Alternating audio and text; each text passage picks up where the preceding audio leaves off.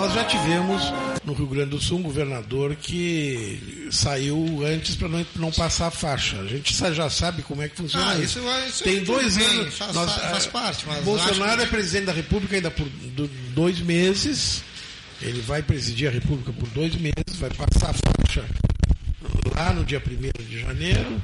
Então a gente espera que as pessoas tenham temperança, tenham paz, porque também, enfim, que assistam a Copa do Mundo. Agora todo mundo bote a camiseta da seleção, está tá liberada, ela não representa mais um partido. A amarelinha, a, a amarelinha do Aldir Garcia Chile, né? Eu tenho particular preocupação sobre a Amazônia nesses dois meses.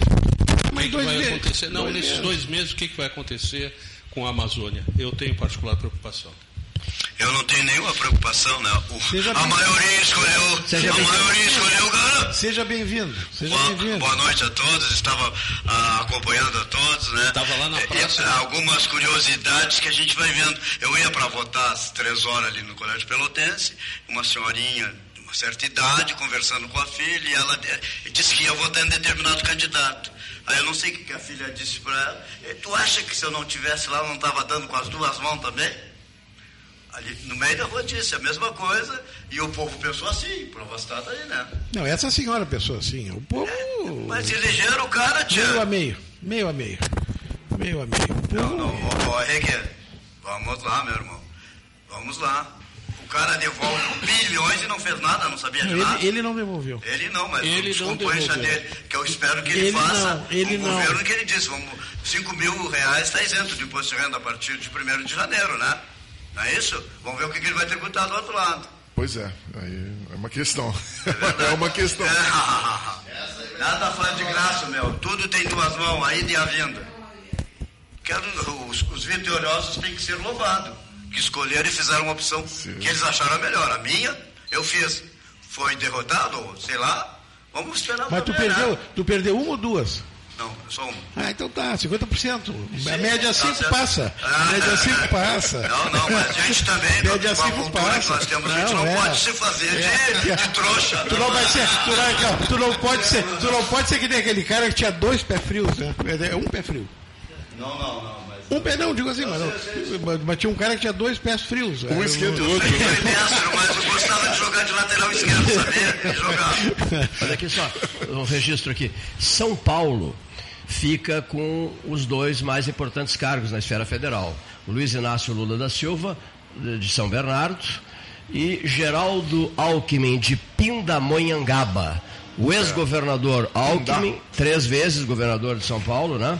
Ele, ele agora é o novo vice-presidente da República. A pergunta que mais chega, quem será o ministro da Fazenda do Lula? Sem, eu não tenho a menor dúvida. Provavelmente Henrique É, Meirelles. será É, Francisco provavelmente o Meirelles. É, desculpa, desculpa, desculpa. Meirelles. O Henrique Meirelles. Henrique Meirelles. Ex-ministro da, da- não da é- Fazenda de- do Temer e ex- e ex-presidente do Banco Central do Lula, É, que Sim, não, sim. ele não é criança, mas ele E é ex-presidente né? mundial do Banco de Boston. do Banco de Boston. Não é Ah, foi criança, o criador é homem. do teto de gasto, tem, É. tem Foi, um sim, tem não, é excelente. Conversa com o mercado. E ex-secretário do, do, do Dória em São Paulo. Outra pergunta que chega muito aqui. O senhor Eduardo Leite, governador reeleito do Rio Grande do Sul, re- vai rever alguns dos seus nomes na, da sua equipe? É, Tem que é, rever. Tem que rever, né? Mas tem que rever por, por causa da participação do MDB. Tem que rever, mudou. O Algumas pessoas que estavam com ele no, no governo anterior eh, tiveram um candidato, eh, seus candidatos. Porque há dois MDBs, né, para Eduardo Leite, né? Eu já há o antecipo- MDB eu já contra antecipo- ele e há o MDB Eu a já favor antecipo dele. a secretária de Agricultura do Rio Grande do Sul.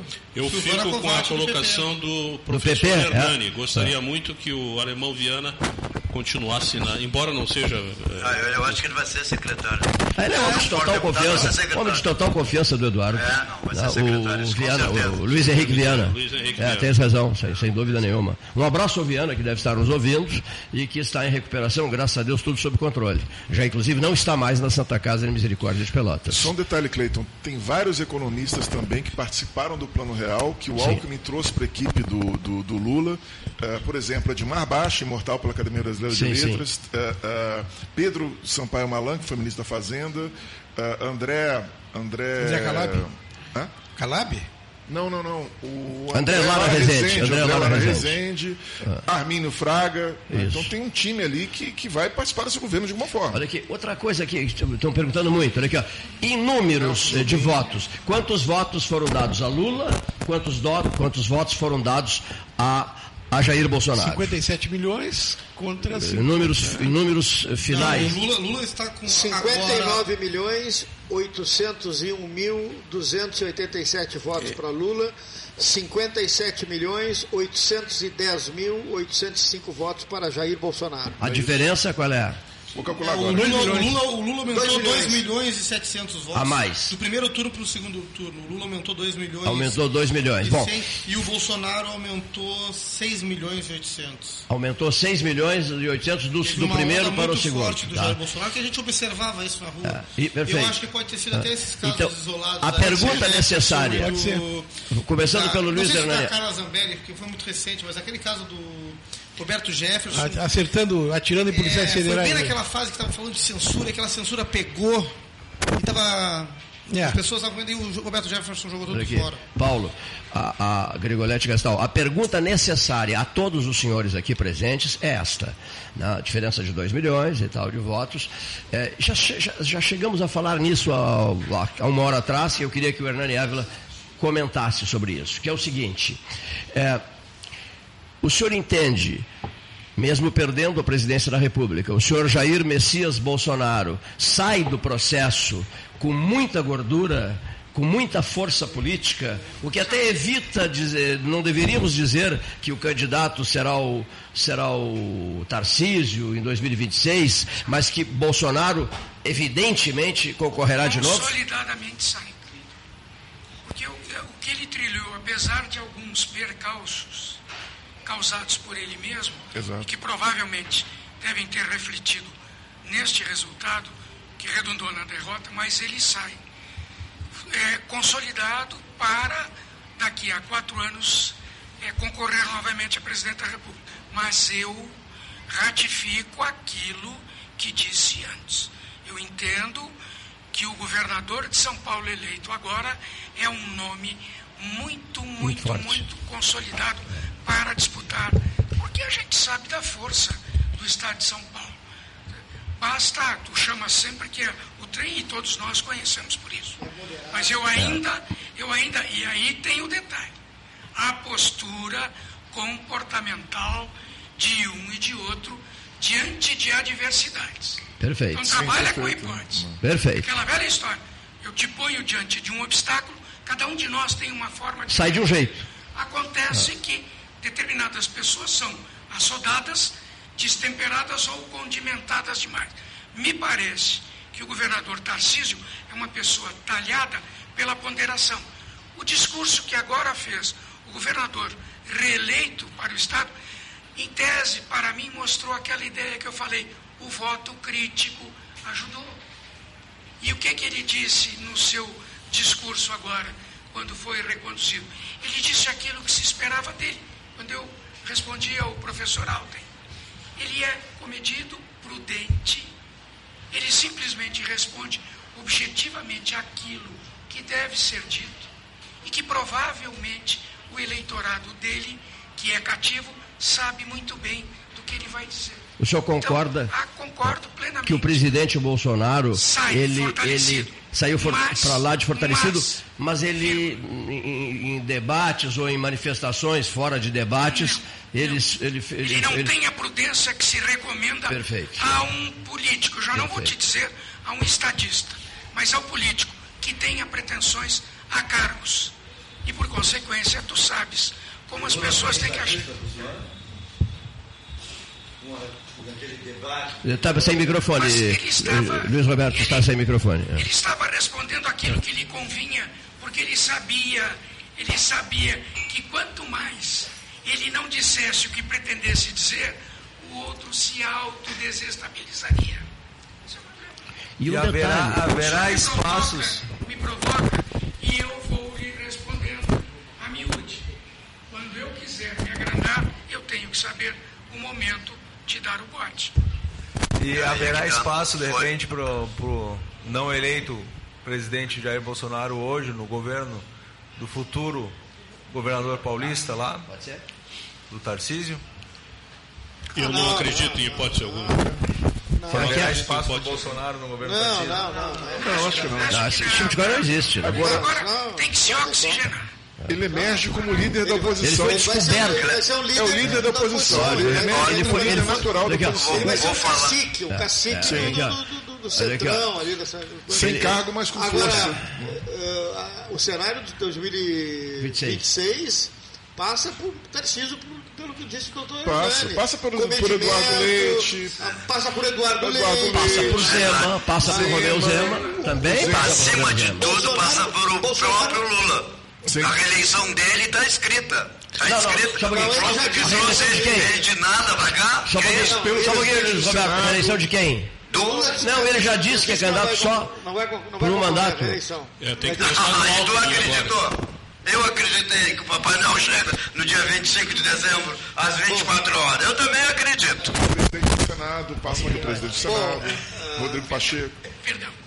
Não, Rodrigo Pacheco, pelo amor de Deus. Ah, pelo amor de Deus. Rodrigo Pacheco, para a presidência da República? Não, não, passa Ah. por ele. Passa, tô falando Ah, sim, passa sim. por ele. é um, um nome a mais na política brasileira, né? Olha aqui, a, a- por exemplo, a escassez de nomes de agora é, não abre caminho para 2026 com não sei se fartura de nomes, mas muitos nomes. Moro, né? Moro. Ah, por favor. Para a presidência? Passa pelo nome dele. Ah, não, não. Passa por ele. Não estou falando que ele é um candidato Eu não forte. acredito. Passa por ele. O candidato forte será o nosso governador, né? Ele não, não, não. Não, não estou não tô, não tô fazendo. Passa por ele. Passa por ele? Eu acho que não. Eu acho que passa pelo próprio Bolsonaro, passa pelo candidato, um candidato do PT, que eu não sei quem vai Alckmin. ser. Passa. Mas o Alckmin já está velho, né? Não. Não? Para tentar a presidência de novo? Mas depois. Não, não, não. Sendo vice? Não, não. Ah, O, o- o nome é o Tarcísio que está tá à frente do Alckmin. Os votos são do Tarcísio. Olha aqui, Não, o, o Alckmin, o Alckmin entrou miseravelmente mal no processo de 2018. Era, era, era o picolé de chuchu de 2018. Foi um fiasco a campanha presidencial dele. Vocês não vão querer aguindar o Alckmin a candidatura, uma tô candidatura guindando, presidencial eu tô agora. guindando, mas ele é vice-presidente. Sim, Não quer dizer nada. Dependendo do O- eu governo. vejo não assim, O ser. general Mourão é O, vice-presidente. PT, o, o presidente Lula vai ter que formar um, um sucessor, vai ter que reestruturar o PT. O PT é muito ele, é muito refém PT é ele. dele. Lula, Lula é o, o, o canal de todas as interlocuções. Então, ele Quem não, sai fraco agora, mais- quem sai fraco agora é o Haddad. Sim, sai dizer, fraco. o Haddad deu para tem Haddad, né? é. foi prefeito de São Paulo, depois tentou, tentou a presidência, se quebrou, tentou o governo de São Paulo, se quebrou, deu para Haddad. né? É, esse, esse é fraco. Esse é Uma fraco. questão que eu, vou, eu ia colocar era justamente isso que o Hamilton Paulinho está Mourão. colocando. Hamilton Mourão. Eu acho que é justamente isso que o nomes. Paulinho está colocando. E para dizer que eu não sou partidário, não tenho qualquer ficha política, mas tenho é, partidária, não tenho ficha partidária, mas eu acho que o PT justamente se afoga nessa questão de não querer ninguém, não apoiar ninguém que não seja do seu quadro. Então, esse é um problema que todos reclamam do PT. Que é o seguinte, ou é com o PT Sim, ou é nós não complicado. apoiamos ninguém. Então é de uma Endogenia, endogenia é, extrema. perfeito, é. Esse eu acho que é um dos problemas do PT e que ele que vai ter que lidar com isso, né? E o Lula é o único que pode lidar com isso. Né? Como ele grande Imagino que ele, ele terá, provavelmente, não dificuldade na montagem do ministério, mas pelas últimas adesões que ele recebeu de pessoas altamente qualificadas, ex-ministros, inclusive, de tribunais superiores, ele não sei se terá facilidade ou alguém ao seu lado poderá contornar prováveis, diria eu, um parco conhecimento que tem, ambições E tem uma de coisa, pretensão de e tem cargo. uma coisa, não subestimem a capacidade de articulação do ex-presidente Lula. Porque Bolsonaro entra com maioria, tem maioria no Congresso e tal, Mas mas, ele- a capacidade de articulação do presidente Lula É, é, é, O Centrão. muito melhor que a do do- onde do vai o Bolsonaro. Centrão? Pra onde vai o Centrão agora? uh, se o Bolsonaro vier com faca na bota para querer né, confrontos e exigir algumas coisas que fiquem assim destemperadas, não vai ser por aí, porque aí o Lula dá a volta nele e também forma a sua maioria no Congresso. Aonde formou-se o Lula? Dentro Perfeito, do é. sindicato lá, brigando com as grandes empresas e tudo que ele queria é nós queremos isso e os Sempre empresários. Sempre Ele negociador. ganhava sempre. Sim. É, Aqui. é, é, quer melhor escola que essa? Pergunta de ouvinte aqui. É conhece o possível, Centrão. S- senhores, é possível a pacificação nacional? É Imagino desejável. que passa, imagino que passa. Espero que seja Cleiton, possível. Pela resposta das urnas. Porque se foram por 2 milhões de votos, Claro. ou se fossem por 500 mil, alguma coisa, e eu havia te falado que tinha preocupação com respeito à aceitação, mas neste momento é indispensável que se tenha toda a cautela e toda a prudência para respeitar o resultado, evitando-se qualquer tipo de, de, de, de, de, de, insuberna- de insubordinação, sublevação, coisa do gênero. Não se aceitaria isso. O, o Paulo Grigoletti Gastal disse agora há pouco antes de sair. Aguarda-se, o país aguarda uma manifestação prudente do presidente Bolsonaro, De né, pass- racional né, e Deu o microfone prudente, ele agora, e depois né, do, o O, tele- conselho do- o telefonema tradicional, da- cumprimentando o vencedor, essas coisas. Será que ocorrerá? Ah, eu acho que eu, é o A, a passagem de né? faixa, né? Olha aqui, É o o, Luiz é o Roberto civilizado. Ávila pergunta disse assim, não liguem para ele agora, né? Não, não ligue. Não, porque, puxa vida, é preciso, é preciso digerir certas coisas. Deixa o homem um Respirar. né? ar, respirar, né? Será que é verdade? Quem é que daqui a 3, 4 anos atrás diria que o resultado seria esse? Sim. Só os PT mesmo, os, Claro. os partidários de Claro. E estamos vendo aí, né? Bom, prosseguindo, eh, em matéria de avaliações, números, ah, não há mais necessidade de números, não é? Eh, há uma expectativa grande em relação à manifestação do presidente eleito da República, Luiz Inácio Lula da Silva. Eu volto a bater naquela, eu volto a bater naquela tecla, aquela tecla que diz assim: eh, Lula foi presidente, concorreu, se, re- se reelegeu, né? Presidente, depois não podia concorrer, elegeu a Dilma, porque ele elegeu a Dilma. Né? Dilma não se elegeria sozinha, sob hipótese nenhuma. Depois, de novo, Dilma, e agora, pela quinta vez, ele conquista a presidência da República. Cleiton- Duas dele, duas para Dilma, e agora a quinta vez. É. Quer dizer, isso é, é preciso ser considerado. Né? Um ponto- Cinco conquistas presidenciais. Um ponto importante que eu que mencionei com Cinco amigo, conquistas presidenciais. Eu conversei com um amigo que, que. Eu tenho amigos, a maior, a maior parte dos meus amigos são bolsonaristas, mas eu tenho amigos petistas também. E esse amigo me falou uma coisa interessante, nós conversamos longamente, ele me disse assim, eu co- corroboro dessa, dessa visão. O Lula, a meu ver, ele quer limpar sua biografia e quer se tornar uma espécie de Biden brasileiro. Um cara já de idade, né, não, não jovem, né, mas assim, um cara que, que quer re- retomar uma projeção internacional, que quer, que quer retomar eh, contatos né, e, e retomar um, um certo protagonismo regional do Brasil, do cenário internacional, quer voltar com a questão ambiental, quer voltar como líder da, da, da, da- da questão climática. Ele vai, ele vai se esforçar para isso né, e, vai recuperar, tentar recuperar sua biografia. Eu acho que esse é o principal projeto dele.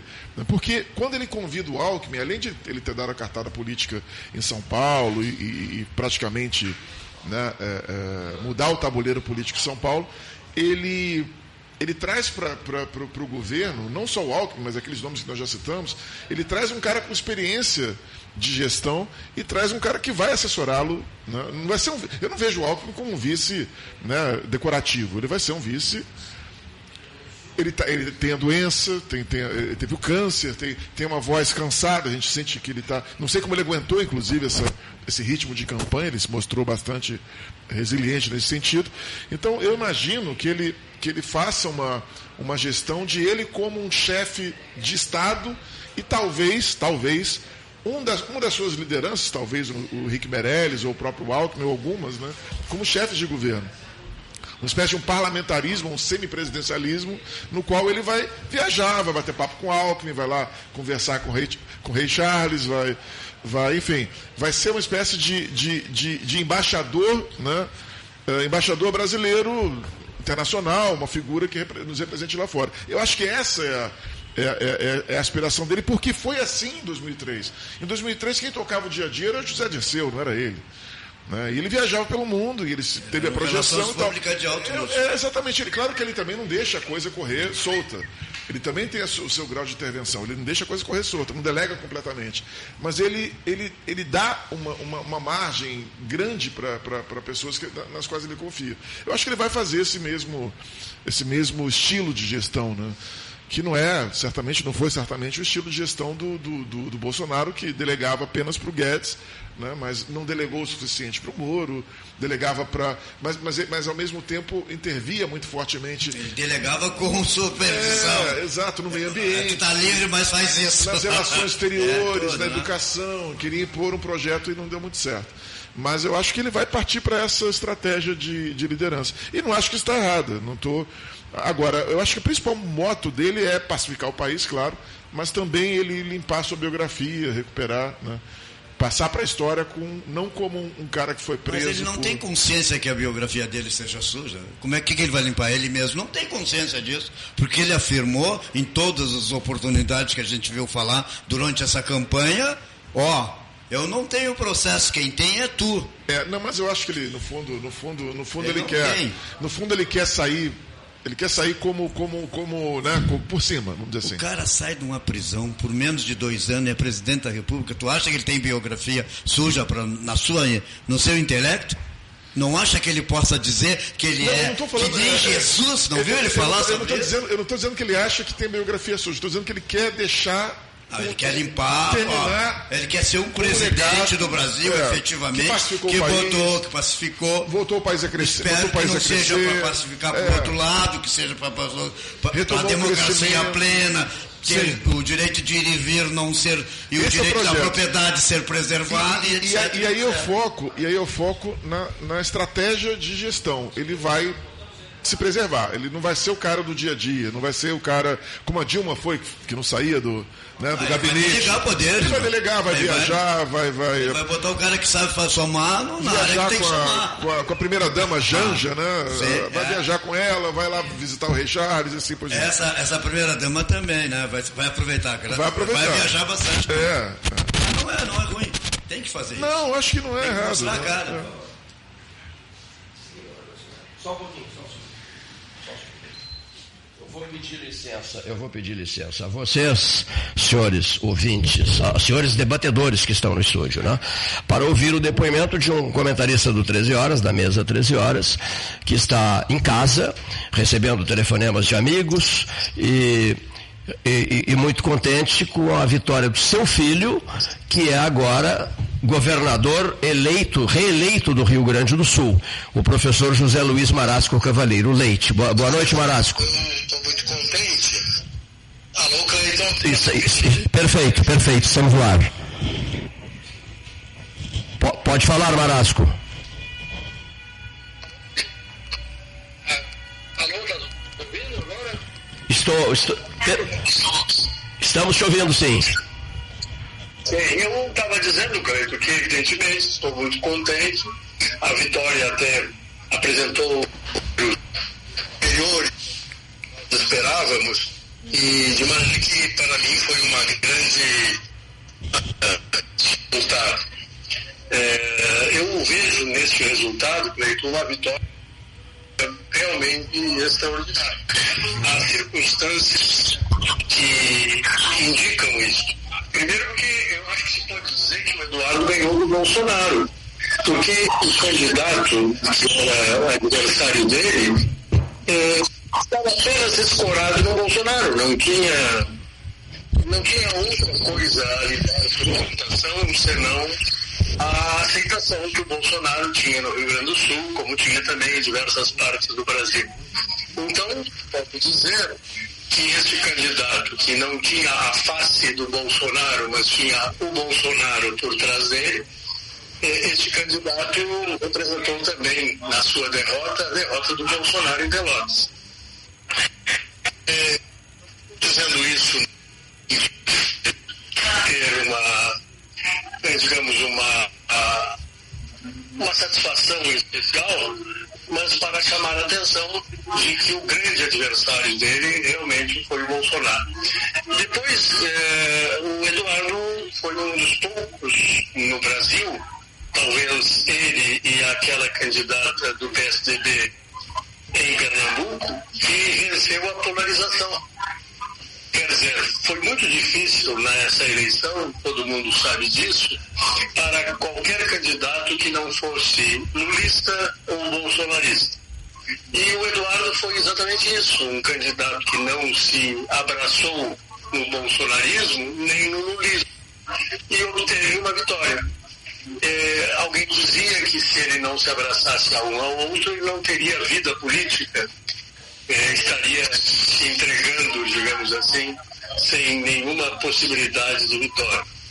E ele, bem ao contrário, agiu desta maneira que todos viram, né?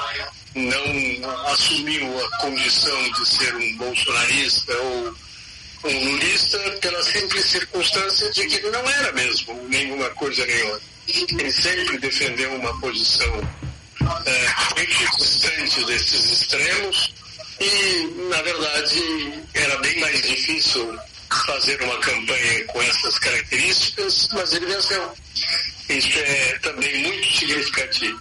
E depois esse terceiro aspecto de ser inédita a reeleição ou um segundo mandato dado à mesma pessoa para fugir da, da caracterização de uma reeleição, porque ele, afinal de contas, não era o candidato, não era o, governador nesse momento. Mas, ainda assim, seria uma reeleição na medida que foi eleito uma vez e agora eleito pela segunda vez. Então, essa é dessa vitória do Eduardo, uma vitória que eu entendo excepcional, muito grande. Eu acho que ele venceu de muitas pessoas. Venceu também do prefeito de Porto Alegre, que uma derrota incrível lá no estado do, do na, na cidade de Porto Alegre. Então acho que essas são as observações que eu tinha a fazer preliminarmente. Vocês conversaram eh, bastante de ontem para hoje, não é, Marasco? Alô, o, o, Eduardo fez um agradecimento à família e cumprimentar na coletiva há pouco, cumprimentando inclusive o Ricardo pelo aniversário no dia de hoje. Ah, exatamente. O Ricardo esperava como um grande presente para ele a vitória do irmão. E ela veio. Ele está muito feliz também por isso. E todos nós, evidentemente. O Eduardo, eh, ele pernoitou em Pelotas de ontem, de ontem para hoje? É, na, na, verdade, nós estamos em Porto Alegre, todos nós viemos. Ah, tu estás em Porto Alegre? Ah, tá. Eu estou em Porto Alegre, estou nesse momento no, no apartamento onde o Eduardo mora. E os filhos também vieram para cá e estamos, certamente vamos ficar essa noite aqui e amanhã retornaremos até lá. Muito bem. Então nós queríamos muito eh, ouvir o depoimento do professor José Luiz Marasco Cavaleiro Leite, pai daquele que é reconduzido, não sei, a expressão que, se, que queiram usar, né? Eleito, reeleito, que quiserem, né? Para o, para o governo do estado do Rio Grande do Sul. Eh, quem está querendo falar contigo, eh, me ligou há instantes dizendo eu quero cumprimentar o Marasco, um senhor que eu acho que tu conheces, tem a impressão que tu conheces, que se chama José Rodrigues Gomes Neto. Acho que tu o conheces. O, o meu querido José Gordo,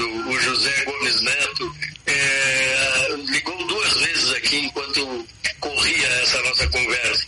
Certamente vou voltar essa ligação a ele, porque é muito agradável para mim ouvir um abraço e os cumprimentos do meu querido amigo.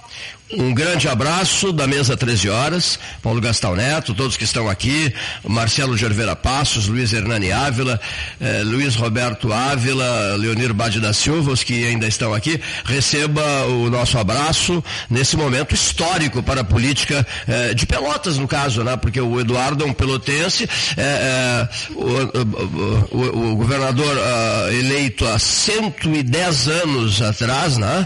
O Carlos Barbosa Gonçalves, depois do Carlos Barbosa Gonçalves, ninguém mais se elegeu governador do Rio Grande do Sul, tendo nascido em Pelotas. O Eduardo, duas vezes, do governador em 2018 e governador eleito em 2022. Observe, quer dizer, o Pelotas está descontando esse, esse tempo todo, né? Exatamente. Cleito, é muito significativo para mim receber os teus cumprimentos e dos amigos que compõem a mesa de debate do 13 Horas, porque, como tu sabes, e tu sempre destacas isso com muita satisfação, para ti, evidentemente, e agora estou dizendo uma satisfação para nós, uma boa parte do, da experiência ou de- do conhecimento ou do trato das coisas políticas que o Eduardo adquiriu vem aí da convivência quando era um rapazinho de 19, 20 anos, da convivência com os nossos queridos amigos debatedores do teu programa no, no 13 Horas. Então, em certo sentido, eu também parabenizo o 13 Horas, é, que de alguma maneira acalentou é, as os sonhos de carreira política que o Eduardo tinha naquele momento e que agora se confirmam transformando-o numa liderança muito importante do nosso Estado. Só uma outra consideração final. Eh, talvez daqui a uns dias devamos nos encontrar aí para fazer um- uma, uma projeção das perspectivas políticas do Rio Grande do Sul. É, eu me lembro que o, o- o candidato adversário do Eduardo é, taxava o meu filho como assim um destruidor de partidos. É, bem ao contrário, né? na verdade ele vai ter a chance de reconstruir o PSDB, assim como também o, o vice dele vai ter a chance de reconstruir o PMDB, o MDB. Mas isso é matéria para nós discutirmos daqui a uns dias, quando as coisas estiverem mais assentadas. É isso aí, meu querido amigo. Perfeitíssimo. Mais uma vez, cumprimentos de todos aqui do 13, né, por essa vitória histórica do Eduardo, teu filho. Um abraço, dá um abração na Lica, meu, minha ex-colega, de, eh, antiga colega de faculdade de Direito. E boa jornada aí, prezadíssimo Marasco. E amanhã, depois de amanhã, teremos a oportunidade de marcar um 13 horas especial para que ao vivo possas estar conosco aqui. Tá bem, muito obrigado. Um? Felicidades. Um abração, igualmente, amigo. Professor José Luiz Marasco Cavaleiro Leite, falando de Porto Alegre, onde está ah, hospedado com a família no apartamento do, do Eduardo Leite. A gente tem ainda o calor da- da- dos resultados da disputa, tem a eleição presidencial que ainda né, está terminando, fechando os números finais né, com a eleição do ex-presidente Lula. Mas, como disse o professor Marasco e o Cleiton reforçou nessa, nesse bate-papo, é histórico para Pelotas. Né? A cidade ganha novamente um governador, né? eh, reelege o governador, ele permanece né, por quatro anos aí à frente do Estado, eh, com uma força política eh, redimensionada, com a participação de partidos que não faziam parte que podem agora dependendo desses dois próximos meses de conversas, aderir ou não, ou fazer E como, tu, parte mencio- do e como tu governo. mencionaste, ele- ele, não na- buscou apoio, ele, Ele foram- foi buscar, foram- foi buscar, ele foram, foi, foram buscar o apoio dele. né? na- ao lado dele. Então, quer dizer, a Pelotas tem uma força política na- no Estado. Nós sempre ficamos atrás de regiões fortíssimas economicamente, eh, como a região metropolitana e a região da Serra. E ele teve um mandato e vai para um próximo mandato que pode, de repente, se na, ah, permanecer, vir mais aqui, direcionar mais eh, projetos para cá, equilibrar forças, que foi a pergunta que eu fiz para ele na entrevista semana passada aqui no programa. Então, isso é de eh, extrema importância política, essa análise feita agora há pouco pelo pai do Marasco, justíssimo, participa da mesa, e não tem como ser diferente, não tem como ser diferente. Ele participou muito aqui da mesa do 13 Horas, né? Eu sempre quero manter essa racionalidade, fora de paixões políticas extremadas, né? A gente aqui no programa tenta eh, levar por esse lado, mas é um fato que merece ser enaltecido dentro do contexto da política de Pelotas, ao longo de anos e que a gente acompanha um bom tempo. Né? E Rio Por quanto deputado vale um, um governador? É, exatamente. Ele supre aquilo que nós não, não tivemos a capacidade de eleger um É, deputado exatamente. estadual, né? Estadual. Ele supre daqui a pouco essa, essa defasagem aí que nós, eh, nós eu digo nós pelotenses, não Pelotense, tivemos né? capacidade Assim, de nenhum eleger. deputado estadual. Nenhum nenhum deputado. Nenhum deputado. estadual, Temos né? aí um governador que vai fazer muito mais. E Pelo pela política- São, coisas distintas, né? São coisas distintas, né? Quer dizer, no parlamento se precisa de deputados, né? No Palácio Piratini, de um governador. Não Quer tira, dizer, não tira a- o biscoito, cara. Vamos se consolar pelo menos. Não temos nenhum Não, não, deputado não, eu que quer sei, não, não, biscoito eu sei, mas são coisas federal. distintas, né? É? Nós só temos um deputado Não, federal, São nada. coisas distintas, mas Quem é que eh, assina? se Pelotas não tivesse feito o governador, se tivesse Sim. ganho o Onyx, seria diferente. O cenário é diferente aí. Nós teremos um, governo- teríamos um governador de Porto Alegre. Politicamente consolidado. Eu me refiro é a importância de um parlamentar na Assembleia Ah, sim, Legislativa, como né? representante da Zona Sul, Que- sim. Isso sim, Nós- nós- nós foi um fracasso Agora, eh, em termos- eh, em termos- faraônico. Eu, eu, com todo respeito, discordo. Acho que o deputado estadual pouco fizeram por- pela cidade, pouco tem a fazer. Acho que o governador tem muito mais a fazer. Não, mas são coisas distintas, né, Paulo? São coisas distintas. Executivo mas e eu prefiro- legislativo, ele- eu prefiro ter um governador do que. Eu prefiro que a cidade tenha um governador do que dois deputados estaduais, por exemplo. Não, não, não, mas ah, vê bem, ela pode ter um governador, como tem, como eh, reconduziu o governador, mas tinha o dever de ter deputados estaduais, a obrigação de ter deputados estaduais. Agora, se os outros foram fracos, que pena. Se os que ocuparam a Eu vou dar um exemplo aqui, por exemplo. ah, Não, não é minha, não é minha opinião. Chegou N mensagens dizendo que houve um erro em, no Viana ter assumido uma Secretaria de Estado, que isso foi errado, ele ter assumido uma Secretaria de Estado, porque ele foi eleito para ser deputado estadual, correto? Não, não, mas olha aqui, friamente falando, olha aqui, ó, que ele foi eleito para ser deputado estadual, e não foi deputado estadual, foi por pouquíssimo tempo. Né? Foi por pouquíssimo tempo deputado estadual. E foi eleito para ser deputado estadual. Então hoje nós não estou não culpando Viana. Só, de repente é uma, uma necessidade de confiança absoluta que o Eduardo tem nele, que o colocou na Secretaria do Meio Ambiente. Só que o que fica eh, faltando é a presença de deputados estaduais. O pessoal de Rio Grande, eu falo muito com o Rio Grande, estão também indignados lá em Rio Grande. Eles têm, como Pelotas tem um federal, o Trajeziak, eles têm um federal, o ex-prefeito. E, e- e os brancos né, não conseguiram eleger ah, o ex-prefeito, né, o Jair Branco, o irmão do prefeito Fábio Branco, irmão não, primo do, do prefeito Fábio Branco. Né? Ficou meio engraçado isso. Né? Rio Grande ficou sem nenhum deputado estadual, Pelotas ficou sem nenhum deputado estadual. É ruim isso. Né? Canguçu elegeu, reelegeu o seu deputado estadual. Bagé, dois. A Lara e o, e o, e o, e o Mainardi. Eh, São Lourenço manteve o seu deputado estadual. Cleiton, só, só um detalhe. A- além de tudo que foi mencionado aqui em relação ao Eduardo Leite, o governador atual, parabéns, inclusive, ao Marasco né, e ao governador. Espero que ele faça um ótimo governo, como fez um governo muito competente, a meu ver, no primeiro governo dele. Apesar de alguns erros e tal, mas ele fez um governo competente. Mas além do que foi dito aqui, ele está alinhado com o governo federal. O Lula. O atual presidente Lula. Além de ser eleito. Ele não é o atual presidente, ele foi eleito presidente. Atual presidente. É, foi eleito. Não, É, eleito. O atual presidente é o Bolsonaro, posse, né? Não tomou posse, exato, perfeito. Exato. O Bolsonaro até 1 É, de janeiro. Não, não tomou posse, exato. Mas é, reparem Estamos que em ele- outubro, né? reparem que ele, ele trilhou um caminho praticamente isolado, sem se alinhar ao, ao atual presidente Bolsonaro e nem ao futuro presidente Lula. E no final da- das contas ele saiu vitorioso e será, ficará alinhado com o futuro presidente. E teve votos dos dois lados, Dos né? dois lados, Foi dito pelo Paulo. votos, como Eh, olha aqui, Paulo por exemplo, na colônia de Pelotas foi, foi feito um registro, né? Trouxe Eh, votos, inclusive, do, do Lorenzoni votos também. do que- Bolsonaro que foram né? para o Eduardo Leite, como a votos do Lula que Sim. foram para o Eduardo Leite. Recebeu votos dos dois lados, né? E bo- boas votações dos dois lados. Foi inteligente em ficar, eh, digamos assim, alheio ao envolvimento da- do nome dele com as candidaturas, com qualquer uma das candidaturas presidenciais.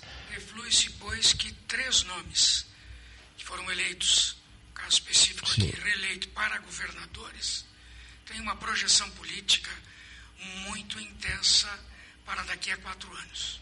Eduardo Leite, Tarcísio e Zema. Os três. Eduardo Leite, Tarcísio. De repente surge mais alguém, né? Mais algum outro nome, Do né? Nordeste, eu imagino que tu não muito não posso. Esperava-se que o da Bahia, O ACM Neto, hein? o ele- é, O da- ele, ele pudesse se eleger, não conseguiu. Mas não tem nome nacional, né? O baiano, não, não tem nome nacional. O baiano que se elegeu. né? O baiano se elegeu. Que se, eh, se elegeu, né? Se elegeu. O, puxa, eh, não gostamos, né? Eu, eu desejo ao, ao doutor Eduardo Leite que ele seja muito feliz, como foi no, nesse governo anterior, que ele tenha, tenha, como sempre teve, prudência, cautela na condução, saiba escolher o seu secretariado. Jerônimo. Eu tenho certeza. Jerônimo, o baiano. Jerônimo do PT. Saiba isto? Saiba, e como ele, ele próprio sabe, se assessora muito Sim. bem. E, por consequência, eu vejo que nós teremos também da parte dele uma atenção significativa e especial para a região sul. Já que Sim. nós não temos É. deputado estadual, e Pra ele conhece né? muito bem Perfeito. todos esses meandros, todos esses, esses caminhos que ele, que, ele, que ele conhece com muita propriedade, ele, ele terá uma atenção. Mas são papéis diferentes, cuidado, não é? Embora sejam, Sejam papéis diferentes. Ele vai Mas cuidar do Palácio designa- né?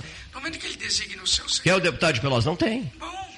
mas aí nós vamos ter que lutar com aquilo que, que supletivamente pode acontecer. O secretariado. E o secretariado, eu tenho certeza, e aquilo que o, o mestre Luiz Roberto falou aqui, confia, como eu confio muito, Luiz Henrique Viana. Não, tá Como eu certo. confio Ah, ah, muito ah. na, na, na numa figura que é muito simpática e maravilhosa de se conversar e dialogar, e eu conheço há muitos anos, que é Aritma, a, Arita Bergman na saúde. É homem- o, o Viana é homem de total, da mais absoluta confiança do Eduardo Leite. Né? O Viana é figura-chave. né? Será? Se- se- se- Viana Leite e Treziac, é uma trinca respeitável. Alguém de Viana fora. Leite e Treziac é uma trinca É, o. Treziac tem mandato Também, agora, tem né? mandato. Tem mandato Resta federal. agora a Fazenda, por exemplo, Ah. que é por causa da preservação que ele tem, de Ah. honrar o compromisso que ele teve, Ah. manteve, e o, o- o governador atual, Ranolfo, também preservou, que é o pagamento na pontualidade do servidor público estadual. Ouvintes, Luiz Hernani Évora, estão mandando dizer o seguinte, é bem interessante para vocês avaliarem, só vou fazer um registro aqui. Olha só, rapaz, o foguetório, né? É, que é o seguinte, foi muito bom para o Eduardo Leite, para os tucanos, é, é, aquele delicadíssimo momento na apertada vitória sobre Edgar Preto, certo? Na- Foi muito bom, 2.600 votos. Por que, que foi muito bom?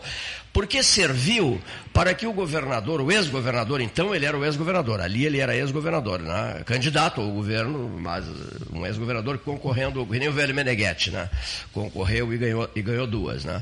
Então, para que ele avaliasse, percebesse a votação que teve em Pelotas e a votação que teve na Zona Sul do Estado, na faixa de 94% dos votos em 2018, que o guindaram, que garantiram a vitória dele ao, Palácio Piratini, mas que depois houve uma debandada, houve perda de votos, correto? Houve perda de votos. Por que, que houve perda de votos? Dizem os ouvintes. Porque o, o Eduardo tem que se concentrar mais na Zona Sul, na- nos municípios da Zona Sul, na sua terra natal, Pelotas, que ela, ela há 110 anos fez um governador, Carlos Barbosa Gonçalves, depois nunca mais. Agora tem duas vezes, né? 2018 e 2022. E que então, aquele momento delicado que foi a vantagem de 2.600 votos sobre Edgar, sobre Edgar eh, Preto, isso servirá de, Luiz Hernani Ávila, alerta, um- um- uma, uma, uma, luz, uma luz acesa eh, na- junto, junto a ele, no sentido de dizer, eu tenho que me voltar mais para a minha região, porque ela é importantíssima, me deu em 2018 uma vitória histórica. Porque ele foi governador em 2018, garantido pela Zona Sul e por Pelotas. É bom, é bom que, não se esque, que não esqueçamos disso. Né? Diz, estão dizendo aqui, um, dois, três, quatro, cinco, seis, 17 pessoas. Uma reflexão crítica que ele deve ter feito, uma vantagem eh, escassa que fez, e eu ouso apostar que o estimado professor, pai dele, José Luiz Marasco Cavaleiro Leite, deve ter conversado muito com ele, É. trocado ideias e aí Sim. todo tipo de ponderação para que eh, as novas frentes e os novos arejamentos fossem feitos. E um ponto importante é que ele, além de, de ter eh, sido reeleito, muito por mérito próprio, ele conseguiu alguma projeção nacional relevante. Ele conseguiu contatos importantes. Ele conseguiu, por exemplo, do apresentador eh, Luciano Huck, ele conseguiu os contatos do Luciano Huck. Quando o Luciano Huck saiu da campanha, decidiu não, não se candidatar, ele passou todos os contatos para o Eduardo Leite. Isso é um capital político considerável. né? Ele conseguiu isso, ele, ele conquista esse capital, tem essa habilidade de conquistar esse capital político, consegue eh, transitar pela direita e pela esquerda, e que continue assim, né? porque realmente é uma vitória expressiva dele. E do Estado também, não somente no âmbito regional, mas do Estado mesmo, porque é o primeiro, primeiro governador reeleito né? na história do Estado. Né? Então, realmente, uma vitória bastante expressiva. É, ele, ele- Modernamente, né? Sim, modernamente, exatamente. É, exatamente. É, o- espero que aquilo que ele disse da campanha na educação, que ele vai, vai focar no seu governo, né? Que ele consiga mesmo recuperar, né? É Brasil. Professor, professor na sala de aula, incrementar o estudo, né? Hein? Porque as escolas militares, que de Pelotas é quase a mesma estrutura da escola estadual. É a estrutura, né? Com algumas. E, é um- Variações. e o êxito na, na- nas participação dos seus alunos e, em âmbito nacional e no Enem, em tudo que é tipo de prova, são considerados, são positivos, né? E eu, eu torço, eu quero também dar um abraço aí no professor Marasco, na família, né? E dizer para o Eduardo que Deus continue iluminando ele, abençoando e intuindo, né?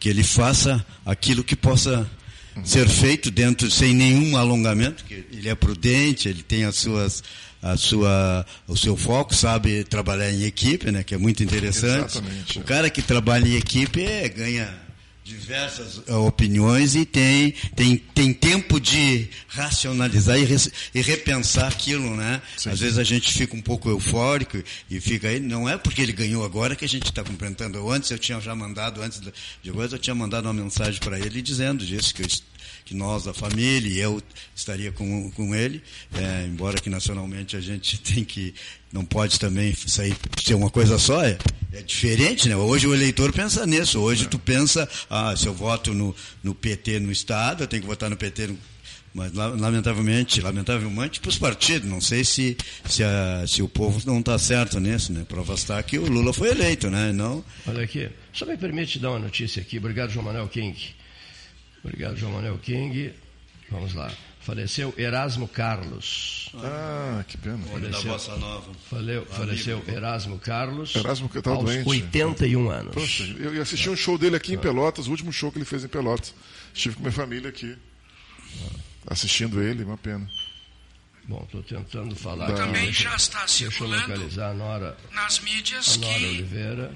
o candidato derrotado ao governo do estado de São Paulo será, de novo, ministro da Educação. O senhor Fernando Haddad, que à época, que à época, o Lula, Lula até parece que eu tenho uma não, com o Luiz novamente eleito Luiz Inácio Lula da Silva, foram, foram artífices de uma expansão significativa para a Universidade Federal de Pelotas. Sim. Dr. César Borger, ele transitou muito bem eu o acompanhei por duas vezes a Brasília e estive no gabinete, tratamos, tratamos de assuntos. O Enem foi criado por ele. O Enem foi criado por ele. Sim, sim. E aí, é, neste momento que ele retorna, ou provavelmente retornará, como ministro da Educação, imagino que a universidade tenha o acautelamento de saber como tirar algum proveito Certo. do senhor Fernando Haddad. Agora diga, registre-se aqui, muito bem apanhado pelo, pelo, bem pelo, Luiz Hernani Ávila, isso, legal. Ele esteve em Pelotas, a convite do então reitor Antônio César Gonçalves Borges, né? inaugurou um prédio aqui, fez uma visita à Universidade Federal de Pelotas, entusiasmou-se muito com avanços da UFPEL, né? Professor César foi reitor três vezes da Universidade Federal de Pelotas, né? 1973, 76, eh, 93. Mas, meu Deus, eu estou nos anos Na 70. final de 97. Isso, 93, 96, depois 2005, 2008, 2009, 2013. 13, 2009 e 2013. O único professor da UFPEL que foi reitor três vezes, né? E trouxe a Pelotas Fernando Haddad. Né? Foi, foi convidado do César, o, o- o então ministro da Educação, Fernando Haddad, no governo Lula. Sim, né? governo Lula, Muito bem final. apanhado, que tu disseste, É, né? o último governo Um- Lula, um- um segundo bom governo. interlocutor. Claro, ele, é ex-reitor hoje, né? mas estabeleceu uma relação muito boa com o senhor Fernando Haddad, Antônio César Gonçalves Borges. Não, muito boa né, com o Fernando Muito bom. Haddad. Na- A UFPEL tem, tem uma, E- e- tem uma nova administração. né? Só tipo de registro, né? Não pode continuar. Só título de registro. Nós estamos, nós estamos aguardando uma, uma participação importante. Eh, estamos aqui, estou com o celular diante de um telefone celular, buscando contatos, buscando contatos importantes, localizei o contato aqui, localizei o número, enquanto eu disco, enquanto eu faço a descagem, eu não consigo fazer duas coisas ao mesmo tempo. Havia um vereador em Pelotas, lembra dessa história, né? Que ele não conseguia fazer duas coisas ao mesmo tempo, ou seja, caminhar e fumar. Certo? Então, quando ele, ele se encostava na Levi Frank, a antiga Levi Frank, ali, Parava pra- para acender o cigarro. Dedicar-se ao- Fumava, fumava, e depois que- botava fora a bagana e Dedicar-se unicamente ao tabagismo. prosseguia. Né? Então, atirava como eu não. Isso é dedicação eu exclusiva, né? falar, falar e ao mesmo tempo fazer uma ligação, tu- tudo a um só tempo. Né? Pelo que eu peço a colaboração dos senhores, o apoio dos senhores. Por favor, eu vou, eu vou Cleiton. mas eu não consigo falar e discar ao mesmo tempo. Lembrando, Cleito, que há quatro anos atrás, quando o Eduardo, governador atual, ele- reeleito Eduardo Leite, estava nessa mesa aqui, particularmente nesse lugar, eu fiz uma pergunta a ele sobre. Ele tinha manifestado que na adolescência, na infância dele, ele aspirava a ser diplomata. E até eu falei: olha, eh, governador, vai exigir muito da sua habilidade diplomática a negociação que você vai ter com, com a, o reajuste, com, com praticamente a reestruturação das finanças do Estado. E ele conseguiu né, esse, esse, esse feito. feito. E lembrando que essa habilidade diplomática que foi destacada aqui na mesa, ele tem. Habilidade diplomática e negocial também. Ele tem essa, essa, essa, esse, né, esse- temperamento, é. o temperamento de, de, de conciliação, de, de articulação, de ouvir a outra parte, né? Ele massifica tem a isso, ideia é, dele e vai, é. vai comendo pelas. Exatamente, É, exatamente. Um pouquinho diferente do Lula, que ele. Sabe é, transitar muito bem.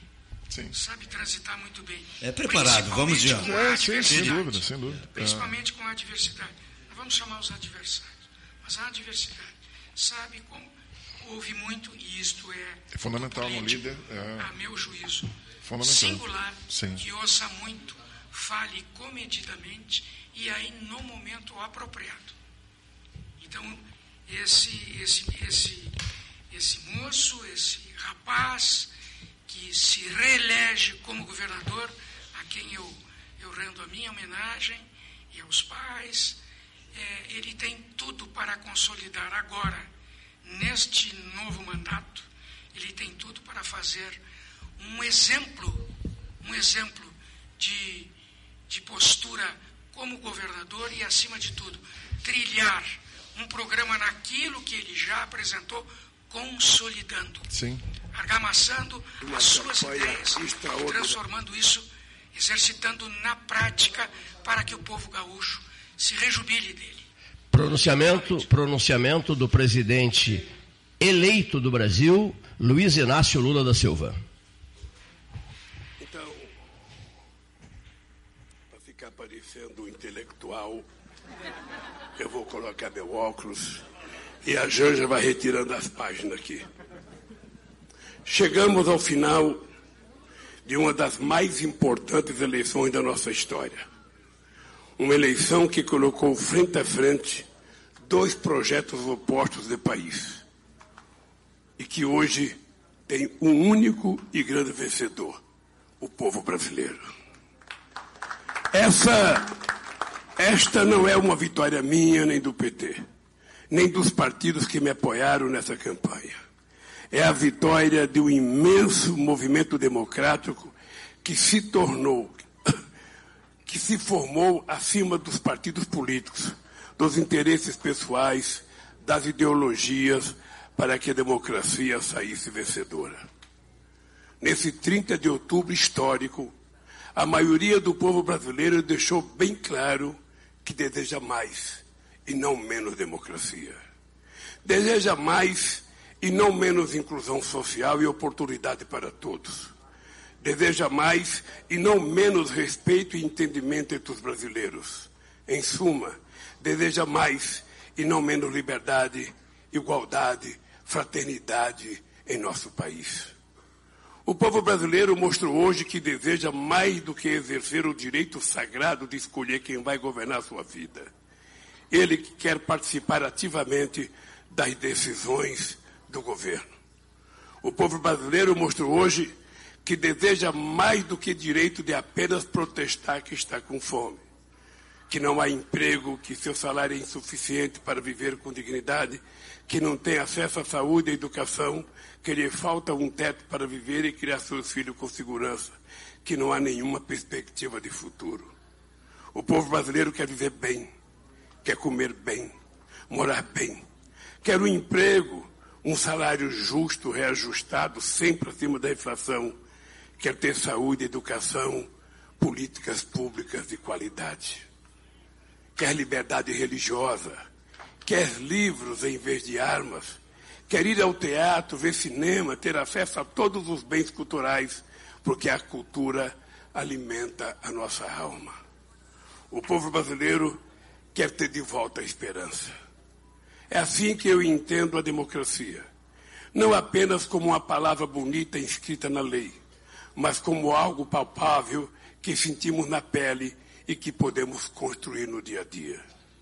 Foi essa democracia, no sentido mais amplo do termo, que o povo brasileiro escolheu hoje nas urnas. Foi com essa democracia real, concreta, que nós assumimos o compromisso ao longo de toda a nossa campanha. E é essa democracia que nós vamos buscar construir a cada dia do nosso governo, com crescimento econômico, repartido entre toda a população, porque é assim que a economia deve funcionar como instrumento para melhorar a vida de todos e não para perpetuar as desigualdades. A roda da economia vai voltar a girar, com geração de empregos, valorização dos salários e renegociação das dívidas das famílias que perderam o seu poder de compra. A roda da economia vai voltar a girar com os pobres fazendo parte do orçamento, com o apoio aos pequenos e médios produtores rurais, responsáveis por 70% dos alimentos que chegam às nossas mesas. Com todos os incentivos possíveis aos micros e pequenos empreendedores, para que eles possam colocar seu extraordinário potencial criativo a serviço do desenvolvimento do país. É preciso ir além fortalecer as políticas de combate à violência contra as mulheres e garantir que elas ganhem o mesmo salário que os homens ganham no exercício da mesma função.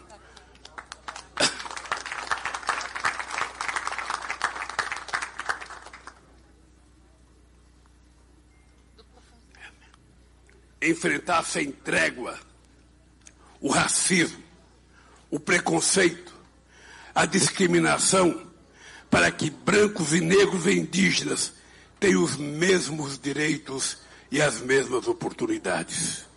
Só assim seremos capazes de construir um país de todos, um Brasil igualitário, cuja prioridade sejam as pessoas que mais precisam.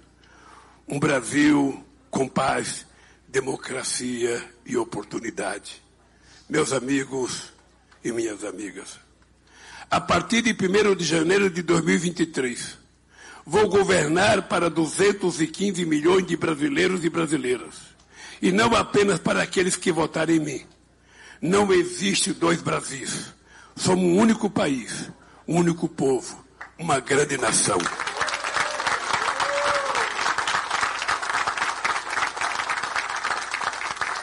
Não interessa a ninguém viver numa família onde reina a discórdia.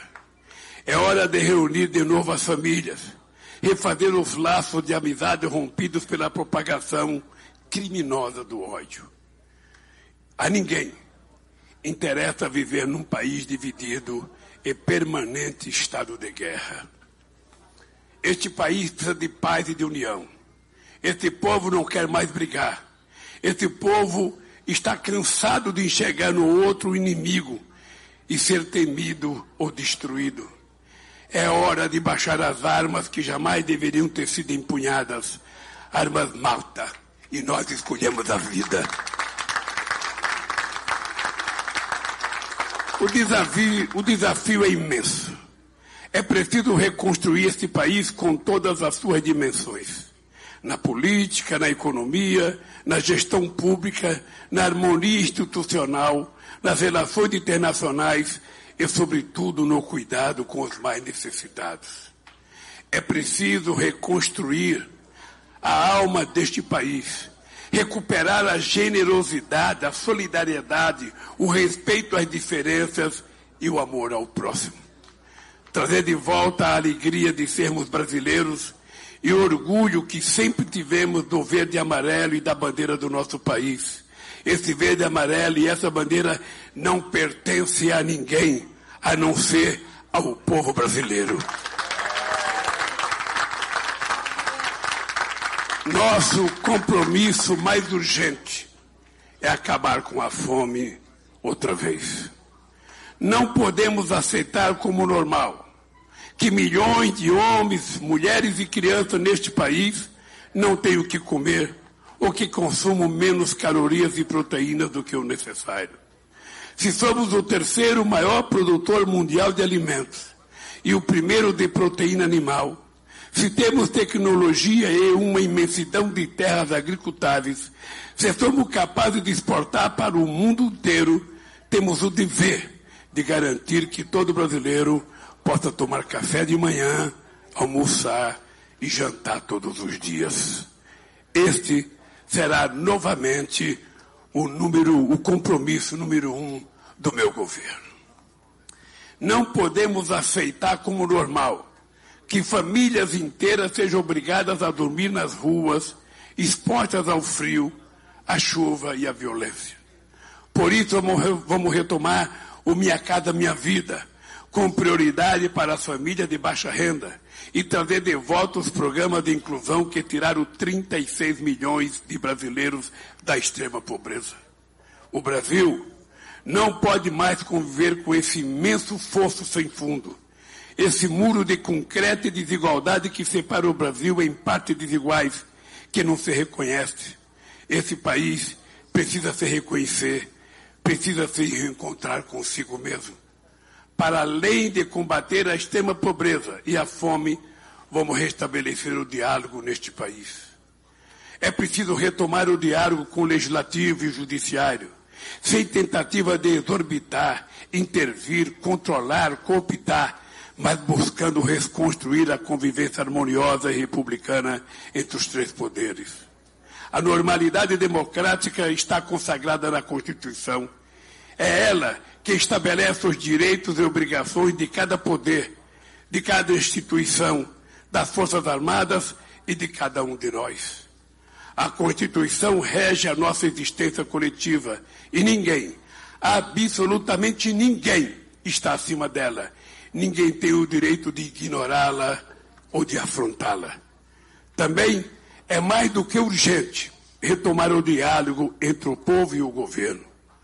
Por isso, vamos trazer de volta as conferências nacionais, para que os interessados elejam suas prioridades e apresente ao governo sugestões de políticas públicas para cada área: educação, saúde, segurança, direito da mulher, igualdade racial, juventude, habitação, cultura e tantas outras. Vamos retomar o diálogo com os governadores e os prefeitos para definirmos juntos as obras prioritárias para cada população. Não interessa o partido ao qual pertence o governador e o prefeito. Nosso compromisso será sempre com melhoria da vida da população de cada estado, de cada município deste país. Vamos também restabelecer o diálogo entre o governo, empresários, trabalhadores e sociedade civil organizada com a volta do Conselho de Desenvolvimento Econômico e Social.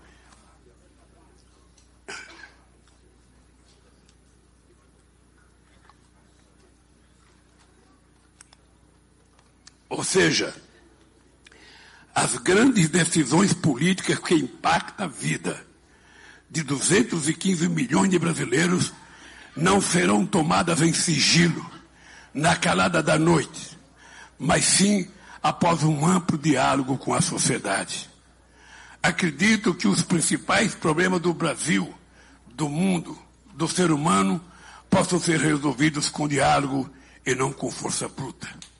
Que ninguém duvide da força da palavra quando se trata de buscar o entendimento e o bem comum.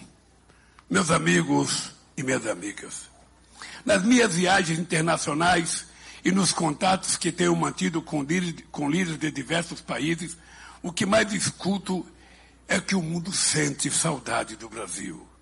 Saudade daquele Brasil soberano, que falava de igual para igual com os países mais ricos e poderosos, e que ao mesmo tempo contribuía para o desenvolvimento dos países mais pobres. O Brasil que apoiou o desenvolvimento dos países africanos por meio de cooperação, investimento e transferência de tecnologia. Que trabalhou pela integração da América Latina, da América do Sul e do Caribe, que fortaleceu o Mercosul e ajudou a criar o G20, a Unasul, a CELAC e os BRICS.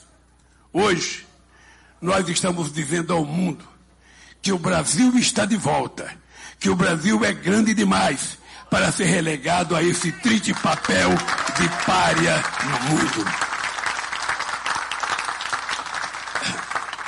Vamos reconquistar a credibilidade, a previsibilidade e a estabilidade do país, para que os investidores nacionais e estrangeiros retomem a confiança no Brasil para que deixe de enxergar nosso país como fonte de lucro imediato e predatório e passe a ser nossos parceiros na retomada do crescimento econômico com inclusão social e sustentabilidade ambiental. Queremos um comércio internacional mais justo, retomar nossas parcerias com os Estados Unidos e a União Europeia em, nossas, em novas bases no, não nos interessa acordos comerciais que condenem nosso país a eterno papel de exportador de commodities e de matéria-prima. Vamos reindustrializar o Brasil, investir na economia verde e digital, apoiar a criatividade dos nossos empresários e empreendedores. Queremos exportar também inteligência e conhecimento. Vamos lutar novamente por uma nova governança global com a inclusão de mais países no Conselho de Segurança da ONU e com o fim do direito a veto que prejudica o equilíbrio entre as nações. Estamos prontos para nos engajar outra vez no combate à fome e à desigualdade no mundo e nos esforços para a promoção da paz entre os povos. O Brasil está pronto para retomar o seu protagonismo na luta contra a crise climática protegendo todos os nossos biomas, sobretudo a floresta amazônica. Em nosso governo, fomos capazes de reduzir em 80% o desmatamento da Amazônia, diminuindo de forma considerável a emissão de gases que provocam o aquecimento global. Agora, vamos lutar pelo desmatamento zero da Amazônia.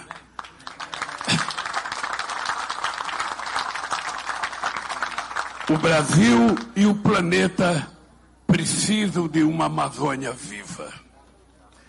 Uma árvore em pé vale mais do que toneladas de madeiras extraídas ilegalmente por aqueles que pensam apenas no lucro fácil às custas da deterioração da vida na Terra. Um rio de águas límpidas vale muito mais do que todo ouro extraído às custas do mercúrio que mata a fauna e coloca em risco a vida humana. Quando uma criança indígena morre, assassinada pela ganância dos predadores do meio ambiente, uma parte da humanidade morre junto com ela. Por isso, Vamos retomar o monitoramento e a vigilância da Amazônia e combater toda e qualquer atividade ilegal, seja garimpo, mineração, extração de madeira ou ocupação agropecuária indevida. Ao mesmo tempo, vamos promover o desenvolvimento sustentável das comunidades que vivem na região amazônica. Vamos provar mais uma vez que é possível gerar riqueza sem destruir o meio ambiente. Estamos abertos à cooperação internacional para preservar a Amazônia, seja em forma de investimento ou pesquisa científica, mas sempre sob a liderança do Brasil, sem jamais renunciarmos à nossa soberania. Temos compromisso com os povos indígenas, com os demais povos da floresta e com a biodiversidade. Nós queremos a pacificação ambiental. Não nos interessa uma guerra pelo meio ambiente, pois estamos, mas estamos prontos para defendê-lo de qualquer ameaça. Meus amigos e minhas amigas, o novo Brasil que iremos construir a partir de 1 de janeiro não interessa apenas ao povo brasileiro, mas a todas as pessoas que trabalham pela paz, a solidariedade e a fraternidade em qualquer parte do mundo. Na última quarta-feira, o Papa Francisco enviou uma importante mensagem ao Brasil, orando para que o povo brasileiro fique livre do ódio, da intolerância e da violência. Quero dizer que desejamos o mesmo e vamos trabalhar sem descanso por um Brasil onde o amor prevaleça sobre o ódio, a verdade vença a mentira e a esperança seja maior que o medo.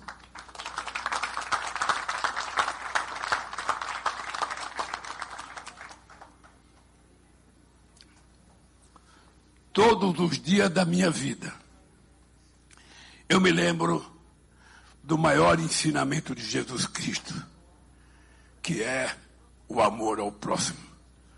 Por isso acredito que a mais importante virtude de um bom governante será sempre o amor pelo seu país e pelo seu povo.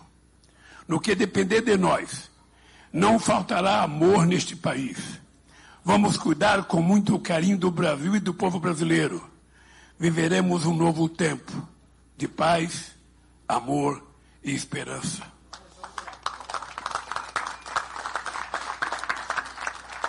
Um tempo em que o povo brasileiro tenha de novo o direito de sonhar e as oportunidades para realizar aquilo que sonha.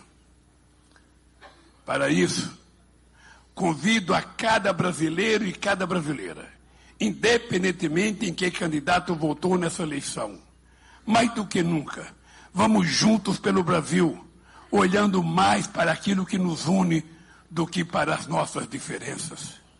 Sei a magnitude da missão que a história me reservou e sei que não poderei cumpri-la sozinho. Vou precisar de todos os partidos políticos, trabalhadores, empresários, parlamentares, governadores, prefeitos, gente de todas as religiões, brasileiros e brasileiras que sonham com um Brasil mais desenvolvido, mais justo e mais fraterno. Volto a dizer aquilo que disse durante toda a campanha. Aquilo que nunca foi uma simples promessa de candidato, mas sim uma profissão de fé, um compromisso de vida. O Brasil tem jeito. Todos juntos seremos capazes de consertar esse país e de construir um Brasil do tamanho dos nossos sonhos, com oportunidade para transformá-lo em realidade.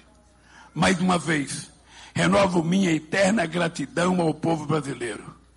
Quero agradecer ao companheiro Alckmin, o meu vice-presidente, que deu uma contribuição extraordinária. Aos governadores que foram eleitos, aqueles companheiros que não conseguiram se eleger. A nossa luta não começa e não termina com eleição. A nossa luta pela conquista de um país justo, um país em que todos os brasileiros possam comer, trabalhar, estudar, ter acesso à cultura e ao lazer, será uma luta até o fim da nossa vida. Eu canso de dizer, não é a quantidade de anos que uma pessoa tem que envelhece a pessoa. O que, o que envelhece uma pessoa é a falta de causa, é a falta de motivação para a luta. E por isso eu me determinei, O Brasil é a minha causa. O povo é a minha causa. E combater a miséria é a razão pela qual eu vou viver até o fim da minha vida.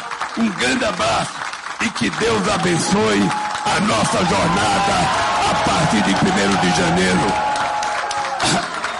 Obrigado, obrigado ao povo, obrigado a Deus e obrigado à imprensa pelo tratamento que deu nesse processo eleitoral. Um abraço de coração, companheiro. Luiz Inácio Lula da Silva. O presidente eleito, Luiz Inácio Lula da Silva, agora com 99,95% dos votos apurados, Lula com 50,90% e Jair Bolsonaro 49,10%, 1%, hein, Marcelo? 1%. Batidinho. Isso, exato. 1%. É. A diferença? 1% a diferença. É. Que loucura, hein? 1%? 2 milhões de votos. 2 2 milhões de 1 votos. milhão 991. É, 2 milhões de votos. 1%. Dizer, Se tivesse inver- invertido, se, se vira um milhão, Sim, empata. sim. O Se ele consegue melhor no Nordeste, ele teria empatado. São Paulo, 99,99% apurado, 55,27% Tarcísio e 44,73% Fernando Haddad. Né? Tarcísio Gomes de Freitas, eleito governador de São Paulo, também já confirmado. Bahia, Jerônimo do PT, né, venceu a CM Neto por 52,79% a 47,21%. Aqui no Rio Grande do Sul, a vitória de Eduardo Leite por 57,12% a 42,88%. Pernambuco, Raquel Lira do PSDB, 58,70%. Venceu Marília Arraes. Ela perdeu o marido, né? 41,30%. Ela perdeu o marido, não foi? Perdeu Poucos marido, dias antes da né? eleição. Um acidente com filho depois, com né? filho. Derrotou a Marília Reis, a neta do Miguel Arraes. Né? Santa Catarina, Jorginho Melo, 70 a 29.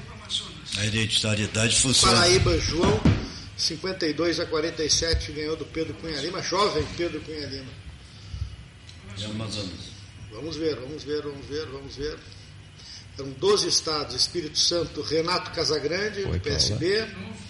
Te- Alagoas, Paulo Dantas, eleito. Amazonas, Wilson Lima, do União Brasil. Ganhou do Eduardo Braga. Mato Grosso do Sul, Eduardo Riedel, PSDB. E o Fábio uh, Sergipe. O PSDB fica com três estados: Mato Grosso do Sul, Pernambuco e Rio Grande do Sul. Pelotas, Paula Chil de Mascarenhas, que está em Porto Alegre.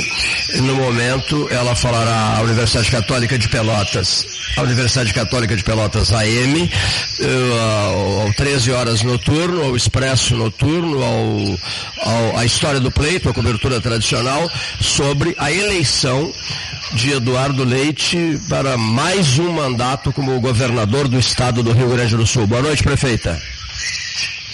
Noite, Cleiton, todos os amigos da Rádio Universidade do 13 Horas. Muito bom falar com vocês nesse, nesse grande dia, nessa grande noite. Estamos aqui muito felizes. Eu, dessa vez, vim para cá porque o Eduardo mudou um pouquinho o roteiro, né? Ele dormiu de sábado para domingo em Pelotas, votou de manhã cedo, primeiro fez um café da manhã com parceiros, né? da- da- dos partidos aliados, vereadores, deputado Daniel, depois votou e veio com os pais para Porto Alegre. Então eu acabei vindo à tarde também para acompanhá-lo aqui e estamos muito felizes. Já fomos agora no comitê, na coletiva de imprensa, depois falando com os apoiadores, da militância, foi muito bonito. E agora estamos de volta aqui na, na casa do Eduardo. Bom, hoje o Marasco já, o Luiz Marasco já participou do 13, falando sobre, sobre a vitória do Eduardo Filho, né, pela segunda vez ao governo, ao governo do Rio Grande do Sul. E nós eh, entendemos que era da maior importância ouvirmos a prefeita, que foi, eh, eh, foi, foi vice-prefeita do Eduardo, né? Foi vice-prefeita do Eduardo, depois elegeu-se prefeita, né?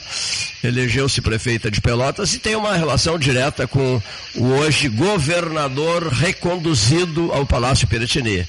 É, Cleiton, eu, eu analisando eh, essa eleição, né, esse, esse processo todo e esse resultado, é, eu estava dizendo aqui que o pessoal sai com mais fé no ser humano. Eu acho que nós demos, o Rio Grande do Sul deu um passo civilizacional com uh, a escolha do Eduardo. Não por ser o Eduardo, mas obviamente que ele tem muita responsabilidade nisso, porque o que o levou ao segundo turno com, com tanta dificuldade, né, aquele resultado do primeiro turno foi uh, né, apertadíssimo, uh, e o que o levou e que, o que depois né, lhe deu essa vitória na arrasadora foi com certeza, né, sem sombra de dúvida, o governo que ele fez, as entregas que ele fez, a transformação inédita, a transformação histórica uh, na, no Rio Grande do Sul que ele conseguiu fazer em três anos e meio de governo. Uh, obviamente que isso não o cacifou, mas uh, para além disso, não, o Rio Grande do Sul elegeu, reelegeu pela primeira vez na história um governador do estado, um governador do interior do estado, da zona sul do estado, um governador que havia renunciado uh, ao governo e um governador que havia né, assumido ser gay, ser homossexual. Isso diz muito sobre o Eduardo, claro, por toda a competência que ele já mostrou ao Estado, aos gaúchos, mas diz muito também sobre o povo gaúcho. E acho que diz coisas muito boas e muito promissoras sobre o nosso povo. Então, uh, não, o fato de olhar para uma pessoa, para um ser humano, sem preconceitos, olhando para o que ele é capaz de fazer, né, por, pelo pro sentido que tem os seus atos e ações, mais do que para sua uh, para suas escolhas pessoais, para sua para sua forma de ser, né? Uh, enfim, isso é sem, sem discriminação, sem preconceito uh, e valorizando o que precisa ser valorizado na vida pública, que é o compromisso público, a honestidade, a transparência e a competência na gestão pública. Eu acho que, que o Rio Grande do Sul deu um grande exemplo, né? deu, deu uma resposta muito bonita e além do que alguém que fez uma campanha pautada na, na, na, ética né, e um governo também no diálogo, no respeito a quem pensa diferente, na democracia, na transparência, enfim, valores que para nós são muito caros. Então eu saio muito feliz dessa eleição pelo seu resultado, mas por todos os significados que acompanham esse resultado. O Palácio Piratini, eh, mais uma vez, fica com Pelotas, né? De 2023 a 2026. Pelotas levou 100 anos para eleger um governador do estado. 110. De novo. 110, é. mais de 100 anos então. Mas depois que elegeu, uh, né, é, a, é a cidade que conseguiu reeleger pela primeira vez um governador. É, prefeita, a, a Lica está aí ao teu lado não? Uh, não, ela tá. Eu, eu saí um pouquinho ah, tá. Tem alguns amigos do Eduardo aqui fazendo uma, uma comemoração, enfim, uma. Ele, ela está ali, eu acho que ela está ali. Não eu não vi a Lica depois que eu cheguei de volta. Não sei se ela está aqui, que nós estamos numa, num salão de festas que tem aqui no, no, no edifício do Eduardo. Não sei se ela já desceu pro apartamento. Bom, não, não, não, não, não, não, não. Não, não te preocupa, né? É, no teu retorno a Pelotas, depois certamente virás às 13 horas e se estabelecerá uma linha, é, um contato teu com, com o governador reconduzido Eduardo Leite, correto? Fica bem assim? Alô? Alô? Caiu. Fazer Cai... uma ponte, né? Depois a Isso. prefeita e o governador eleito. Eu ia justamente perguntar o que, que Pelotas pode, né, no primeiro momento, uh, digamos, uh, pleitear né, para o futuro governo.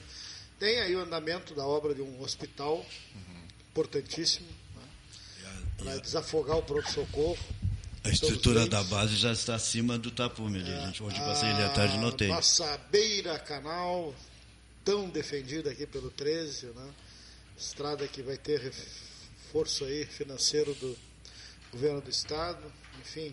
Ligação Santo Antônio, Barro Duro, por, por, dentro ali. A estrada da, bom, a estrada da Z3 já tem emenda federal do deputado Daniel Trezessiak, mas uh, Estado com mais quatro anos e se financeiramente estiver numa situação né, mais favorável, a Pelotas pode. Né?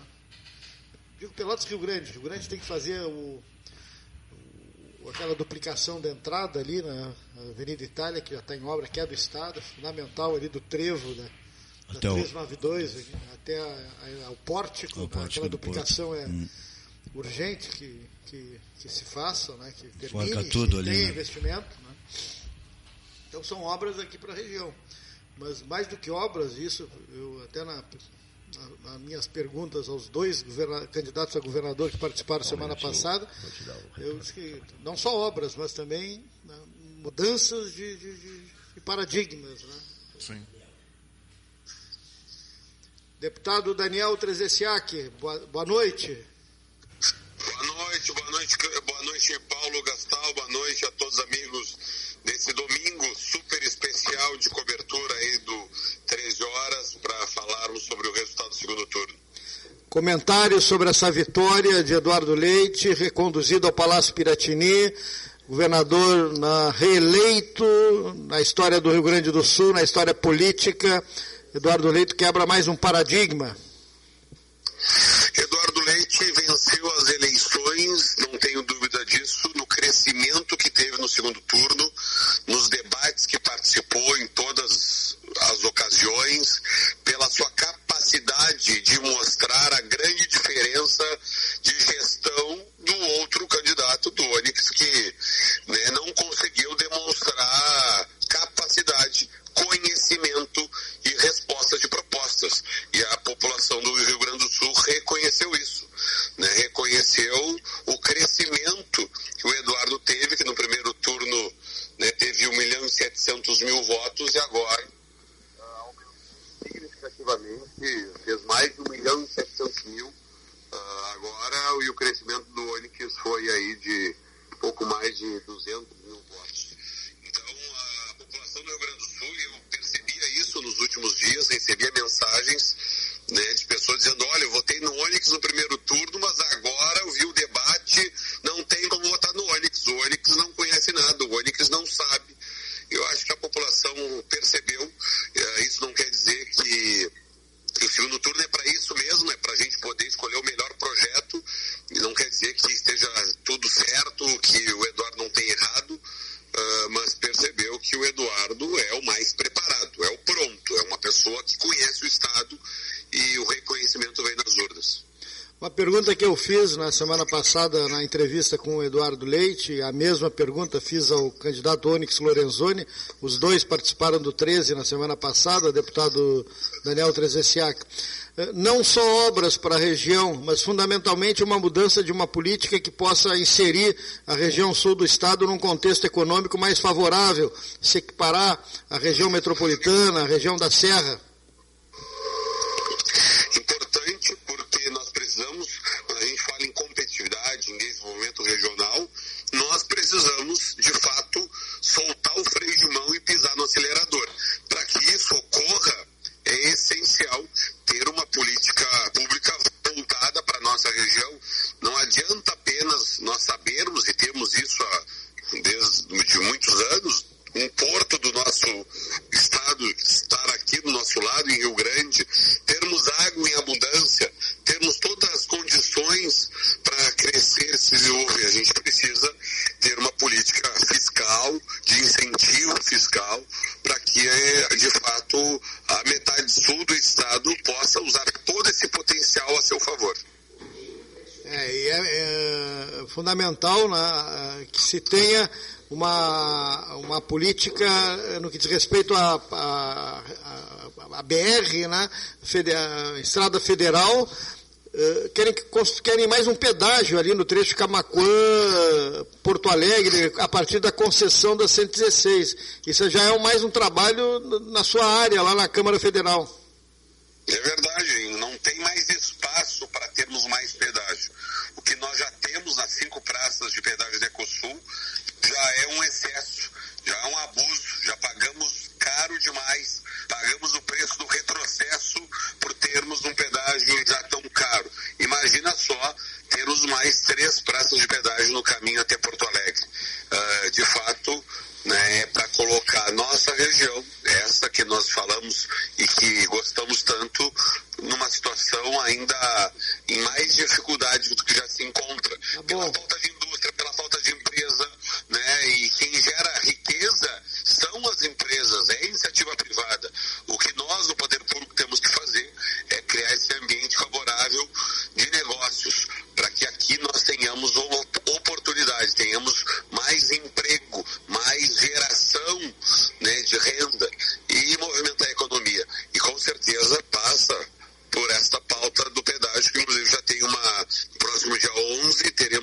audiência pública na NTT, lá em Brasília, onde estarei presente discutindo e defendendo os interesses com muita vontade e energia, os interesses da nossa metade sul do Estado.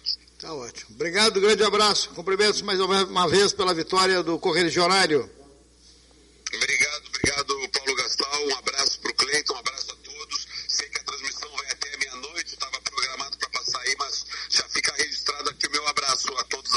Não, não iremos, não iremos até meia-noite. Daqui a pouco já estamos finalizando.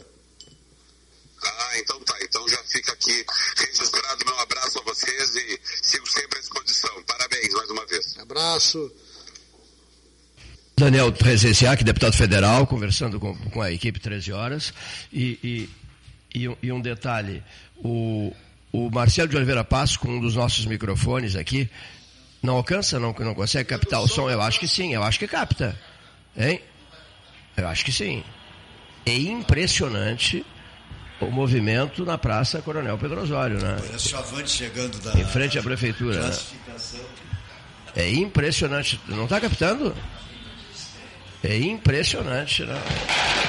É impressionante. A pra... Lotada a Praça Coronel Pedro Lotadinho. Osório, né? A cápsula do microfone dificulta, né? Muitas pessoas, claro, comemorando a vitória do, do Lula, mas muitas pessoas gritando Bolsonaro também. Dá para ouvir daqui. É mesmo, é. vai Bom, ter. outra coisa, nós tentamos ouvir várias pessoas aqui agora à noite, né? Até porque imaginava-se que os resultados só sairiam a partir das 21. Nós ouvimos os dois vencedores. Isso, tens razão, ouvimos os dois, exatamente. É, nas coletivas de Eduardo Leite e Luiz Inácio Lula da Silva. Eu tentei ouvir o ex-prefeito Fernando Marrone, eh, mas ele não atende o celular. Evidentemente com esse ruído que se ouve, né? porque o, que, o Marrone trouxe várias vezes o Lula Pelotas, né? várias vezes, quando ele era prefeito de Pelotas, quando era deputado também.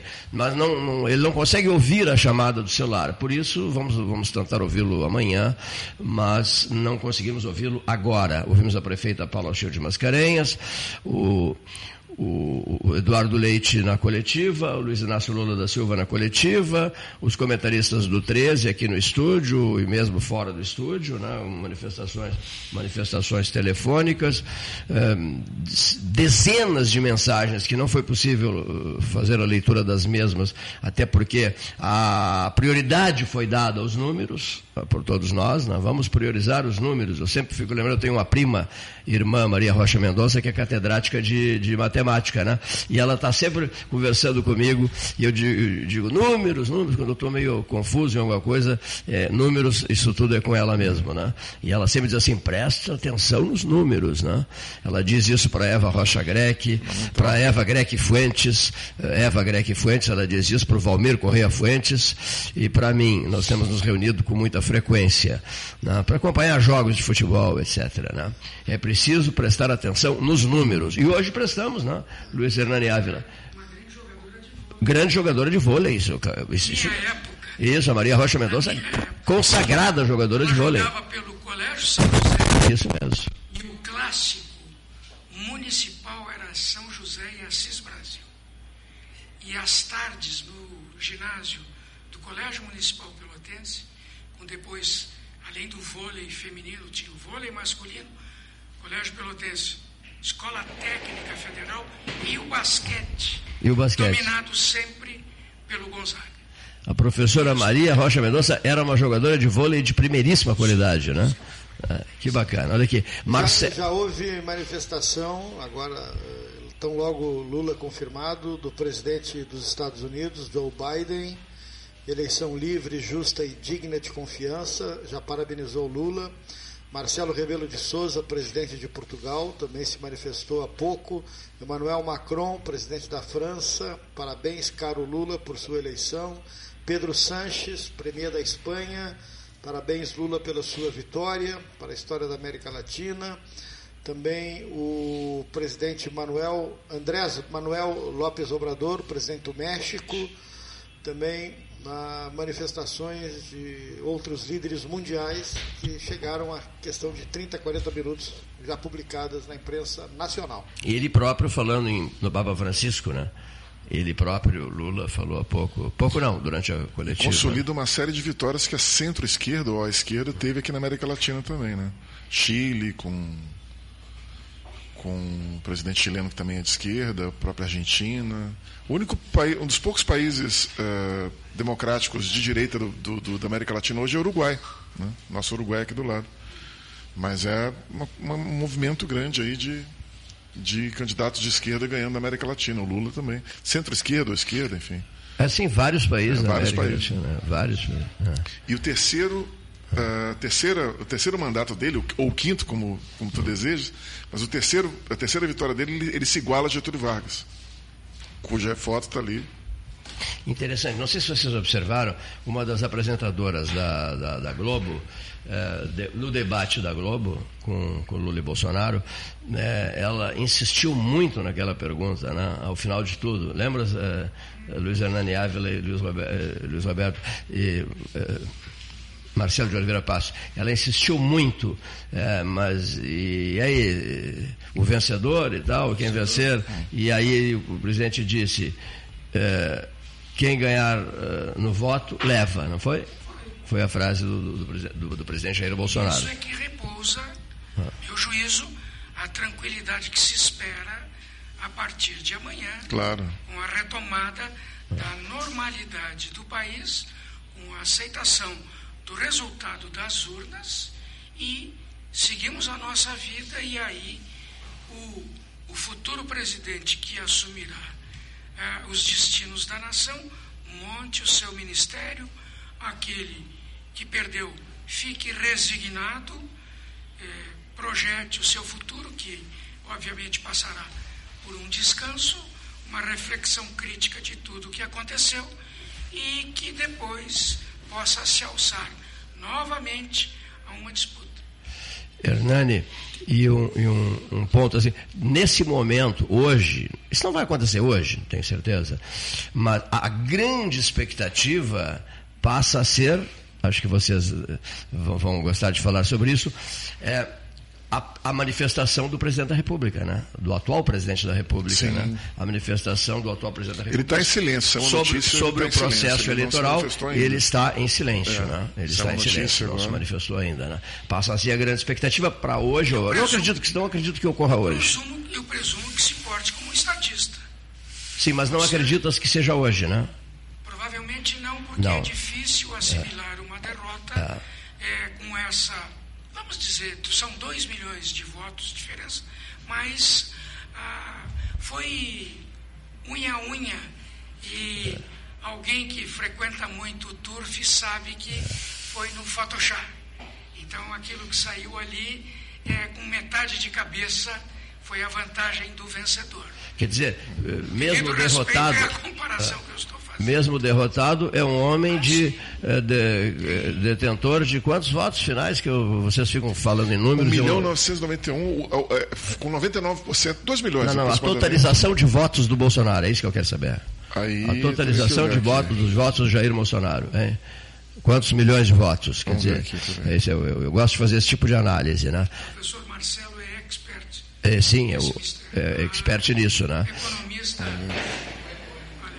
58 milhões, 198 mil. Não, não, só quero os do, os do Bolsonaro.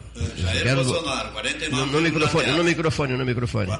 Jair Messias Bolsonaro, 49,10, 58 milhões, 198 mil e 12 votos. Bom, então, é um homem, Luiz Hernani Ávila, hein? Tá, tá desinformado? Sim. Tá Sim. Não, querido, eu quero saber o seguinte. Não, não, não, esquece os detalhes. 58 Quantos milhões de votos? É isso? 58 milhões, É isso, 199 esquece os mil. detalhes, esquece o troco aí. olha aqui, ó. 58 milhões, É um 700. homem, Luiz Hernani Ávila, é um homem que perde a eleição mas recebe 58 milhões de votos. 49% do eleitorado. Quer dizer, puxa vida, é que se falava, é o que se falava há pouco aqui, né? Pa- Passa a ser o grande líder das oposições né? ao, ao futuro governo Luiz Inácio Lula da Silva. É isso? Os deputados federais eleitos e mais senadores estabelecem, no cômpito matemático, uma adversidade ao governo do presidente agora eleito. E o presidente eleito, que é, que, é um, que, é um, que é um petista de São Paulo, né, da- do líder político em São Paulo, ele, ele passa a ter no comando do Palácio dos Bandeirantes um homem da mais absoluta confiança de Jair Bolsonaro, que é o senhor Tarcísio Gomes de Freitas. Né? Que o próprio Hernani, quando a primeira fala dele hoje à tarde, ele fez essa- esse registro.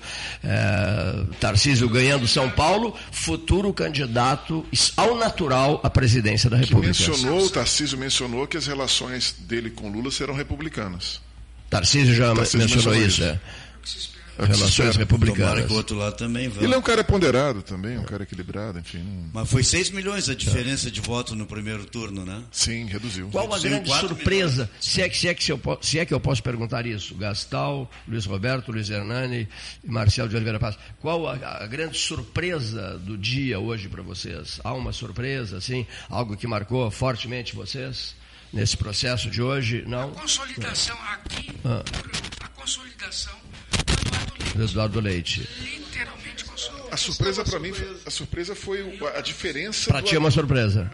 A diferença do Tarcísio pro Haddad que foi maior do que se esperava. E a minha. Ah, que interessante isso, né? Olha aqui, porque Haddad foi prefeito de São Paulo. Sim. Haddad foi prefeito de São Paulo, E as foi candidato, pesquisas candidato à apontavam presidência da uma diferença República. menor. É, As pesquisas é. apontavam uma diferença menor. A diferença foi bem expressiva. A CM na Bahia.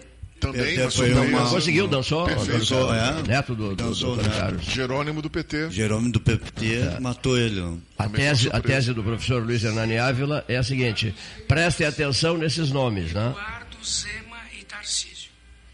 Esses nomes, daqui a três anos, Estarão estarão no auge, na vitrine. É, o Zema e o Tarcísio são sérios candidatos, sim, sem dúvida. a- a pretensões Estarão na, vit- estarão na vitrine presidencial, Luiz Hernani Ávila. Eduardo Leite, eh, Romeu Zema e Tarcísio Gomes de Freitas. E aí eu, eu insisto com a pergunta. E, o, e, o, e, o, e o, o homem que se consagra como líder das oposições com seus 58 milhões de votos, vocês não acreditam no nome dele pra, pra, pra- na vitrine de 2026? Quem, desculpa, Cleiton? Não- É, Jair Bolsonaro? Sim, ele vai, ele vai. É nato, mas tem que. Ele vai ter que ficar com muito tempo com a boca, com a língua dentro da boca para não terminar com tudo que Só que conseguiu. agora ele, ele vai ter é, divisões que talvez ele mesmo criou. Por exemplo, o Tarcísio pode ser que- querer ser candidato, o Mourão pode querer ser candidato. Existem outros bolsonaristas que vão É, pleitear. vai ter Mourão criado pelo- um monstro É, para comer ele mesmo. é, né? É que o Bolsonaro perde o- a sua munição. A sua munição era, era jogar esse jogo contra o Lula. Ele não vai ter mais esse. Esse Questão dos sigilos, os sigilos explorar, também. Né? Ele vai ter que Os processos. construir de outra maneira uma Exatamente. candidatura. No momento que Tarcísio cresça, Eduardo Leite, né, Zema, eles não vão participar de um processo eleitoral nesse como foi, nesse, como foi esse polarizado. É. Ah, essa tática ela termina com essa, com essa derrota aí.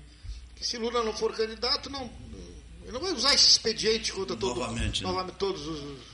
Entendeu? Então não, não, não E ele precisa mais. e ele precisará de um ter- partido também, Vai porque precisar ele de um não- partido, vai precisar ter, mostrar conteúdo, vai precisar ter, mostrar. ficou sem partido praticamente. Não, Assim, um partido, uma base agora, né? partidária que não. É o cara que não Carece teve- disso, né? A equipe dele não É. ficou resumida, né? A tática era essa, era bater, bater, bater, era um contra o outro, e Mas deu eu aí acho- ganhar o jogo por 1 a 0 entendeu? E não conseguiu. Tu não acha que devemos acrescentar nessa lista feita aqui, nessas avaliações finais nossas, não deve ser acrescentado o nome de Geraldo Alckmin? Não. Não, não, não. Será que não? Depende da, da, da, da- Já estão falando do que Lula, ele né? vai ser o ministro da, da defesa do, do, do Lula. Da defesa, Geraldo É. Alckmin. Interessante. O Alckmin. Interessante. Estão falando nisso. O novo, o novo Nelson Jobim. Isso aí. Pacificar as Forças Armadas, possivelmente. né? Exatamente, é para ter o argumento direto que teve racha. Sim. na montagem do ministério, na montagem do ministério, eu tenho a impressão de que Nelson Jobim estará cotadíssimo Ah, sim, para sim, ser é. ministro. Sim. Hernani, lembrando que Nelson. Barbosa, Claro. que aderiu. É, aqueles economistas que o professor Marcelo Sim, então. O mais importante assim, nesse momento, né? E- e um é ponto- a equipe econômica. Tem que liberar em Um ponto o importante, um fazendo um link do que o, o Cleiton mencionou e do que tu, tu mencionaste também, eh, Hernani, o Nelson Jobim foi ministro da Defesa do Lula, depois o José de Alencar, que era vice-ministro, vice-presidente, ele foi ministro da Defesa também, e agora pode se repetir isso com o Alckmin, né? Exatamente. Um vice ser guindado ao Ministério da Defesa. o Aldo, que também foi ministro da Defesa. Aldo, Aldo, Aldo Rebelo, Rebelo foi ministro também. da Defesa também. Não. Que não foi muito bem aceito porque ele, ele era de esquerda, ele foi, tem pass- comunista e tudo mais. Olha aqui, va- De volta ao Rio Grande do Sul. O MDB gaúcho. Temos agora um MDB gaúcho, of- uma parte oficial, dentro do Palácio, com o vice-governador, e outra parte eh, adversária, é isso? Divide-se divide-se por dois o MDB do Rio Grande do Sul. Né? Uma pró, Eduardo Leite, e outra contra Eduardo Leite, é isso? É, Mas o Gabriel acho que vai tentar unificar esse É, partido. aí. Ele ganhou nas prévias o direito de ser o vice, agora ele vai ter Alguns que carguinhos trabalhar. vai né? resolver essa situação. Alguns carguinhos vai resolver essa situação com o MDB. Ah, para velha guarda acho que não, acho que Hum. não, mas eh, ele, ele tem o seu espaço agora como vice-governador. Né? Claro que a Será que terá espaço Volta para mesmo? segurança. velhas raposas. Doutor Ranolfo volta para Volta a segurança. segurança. direto. Isso é. Foi ao, fiel ao Eduardo Eduardo poderia, não, não vai deixar dizer, fora. volta para a segurança, né? sim, sim. O- Outra especulação de ouvintes que eu achei interessante, uma especulação de ouvinte. Paulo Achille de Mascarenhas não poderá concorrer em 2024, porque ela está em segundo mandato. né? Então a tendência é que deixe a Prefeitura de Pelotas em 2024 e vá direto para uma Secretaria de Estado. Exato. né? Essa é a, é, a, é, a, é, a, é a projeção que está sendo feita. Né? Pode ser criada a Secretaria Zona Sul, né? O Metade professor Sul. Marcelo fez a Pode seguinte ser. indagação quando nós tínhamos Sim. a fala do presidente. E quem daqui a dois anos concorrerá a Prefeito. de Pelotas? Nós estamos trabalhando não em futurologia, mas acho que numa realidade que vislumbramos não muito, não muito distante. Traçando possíveis cenários, né? Então, quem disputaria? Eu acho Daniel. que não. não. E aí vem o PT também com bonde de novo. Você vai aquela- deixar a Câmara Federal. Pelotas só tem um deputado, só tem um deputado federal, nenhum estadual. E vão, vão ficar sem ninguém, sem ninguém na Assembleia nem na Câmara. É interessante isso aí. O né? deputado Viana, É. que aceitou Ser secretário os de Estado. É. Puxa, mas nós Pois é. elegemos. E o Trezesiak? Nós, tu estás reeleito. Reconduzido à Câmara Federal. Será que ele não vai pensar nisso? Ele, ele, até ouvintes mandaram dizer isso. Será que o Teresiac não vai pensar bem nessa, nessa questão toda? Né? O, o, o Viana foi conduzido a, a, a uma. Foi eleito deputado estadual, depois virou secretário de Estado. Não se reelegeu deputado estadual. Será que o Teresiac, que é o único deputado nas duas esferas, estadual e federal, é o único deputado que Pelotas tem? Se ele resolver concorrer a prefeito, não ficaremos com nenhum deputado, nem estadual, nem federal. Bom, também desde que se eleja, né? Se elegendo o prefeito, deixa Brasília. Aí Pelotas fica sem ninguém no Palácio Farroupilha e ninguém na Câmara dos Deputados. Coisa esquisita, né? Aí tem um governador reconduzido. Coisa esquisita fica, né? Tudo, tudo isso, tudo isso para pensarmos. Esse devaneio. Não, o, o- o vice-governador ele vai ter um papel importante, eu acho, no decorrer do mandato, não no início, assim, mas no decorrer. O, o governador Eduardo Leite ele vai ele vai sair muito, ele vai viajar muito, Sim. ele vai, ele vai ter que abrir espaço, ele vai ter que fazer contato, vai ter que fazer contato com deputados, vai ter que ah, acho que Gabriel pode ter um papel Importante. importante Ele vai ter um protagonismo, do governo. um protagonismo dentro do próprio PSDB. Outra também, né? pergunta de olha aqui, ó, PSDB, que vocês tá- vão tentar conseguir. re- essa reconstrução, Reconstrução do do PSDB, PSDB, é. Eu queria que três estados Exato. que ganhou, né, né, Já que estamos falando em prefeitos, um grande derrotado desse processo é o prefeito de Porto Alegre.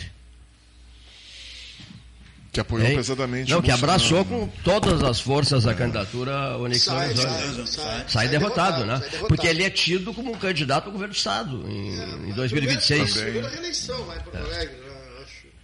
Depois de- Ah, sim, a Aí- reeleição em 24. Aí sairia para concorrer em, Em 26. em 26. Mas ele abraçou com unhas e dentes a candidatura Onyx Lorenzoni, não foi? É, sair derrotado. Sai derrotado. Sai derrotado no e prefeito de forte, Porto porque tá- né? era um aliado, né? do governador era foi aliado. Não. Uma pessoa que sai fortalecida, vamos dar um pulo a Rio Grande. Uma pessoa que sai muito fortalecida desse processo todo. Ele esteve aqui três ou quatro vezes conosco. ex-prefeito O, Lindmeier. o ex-prefeito é, é, Lindenmayer, né?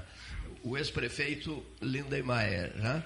Ele, ele é um homem do Partido dos Trabalhadores. né? Um homem do Partido. Amanhã vai, Advogado- amanhã vai falar sobre isso. O Ramacés Artuig vai comentar sobre isso. Advogado trabalhista conceituadíssimo em Rio É. Grande. Veja bem, prefeito de Rio Grande, deputado federal, muita gente não acreditava no- Lindemeyer, né? Deputado federal eleito, os brancos não conseguiram colocar o Janir Branco na Assembleia Legislativa, não é isso?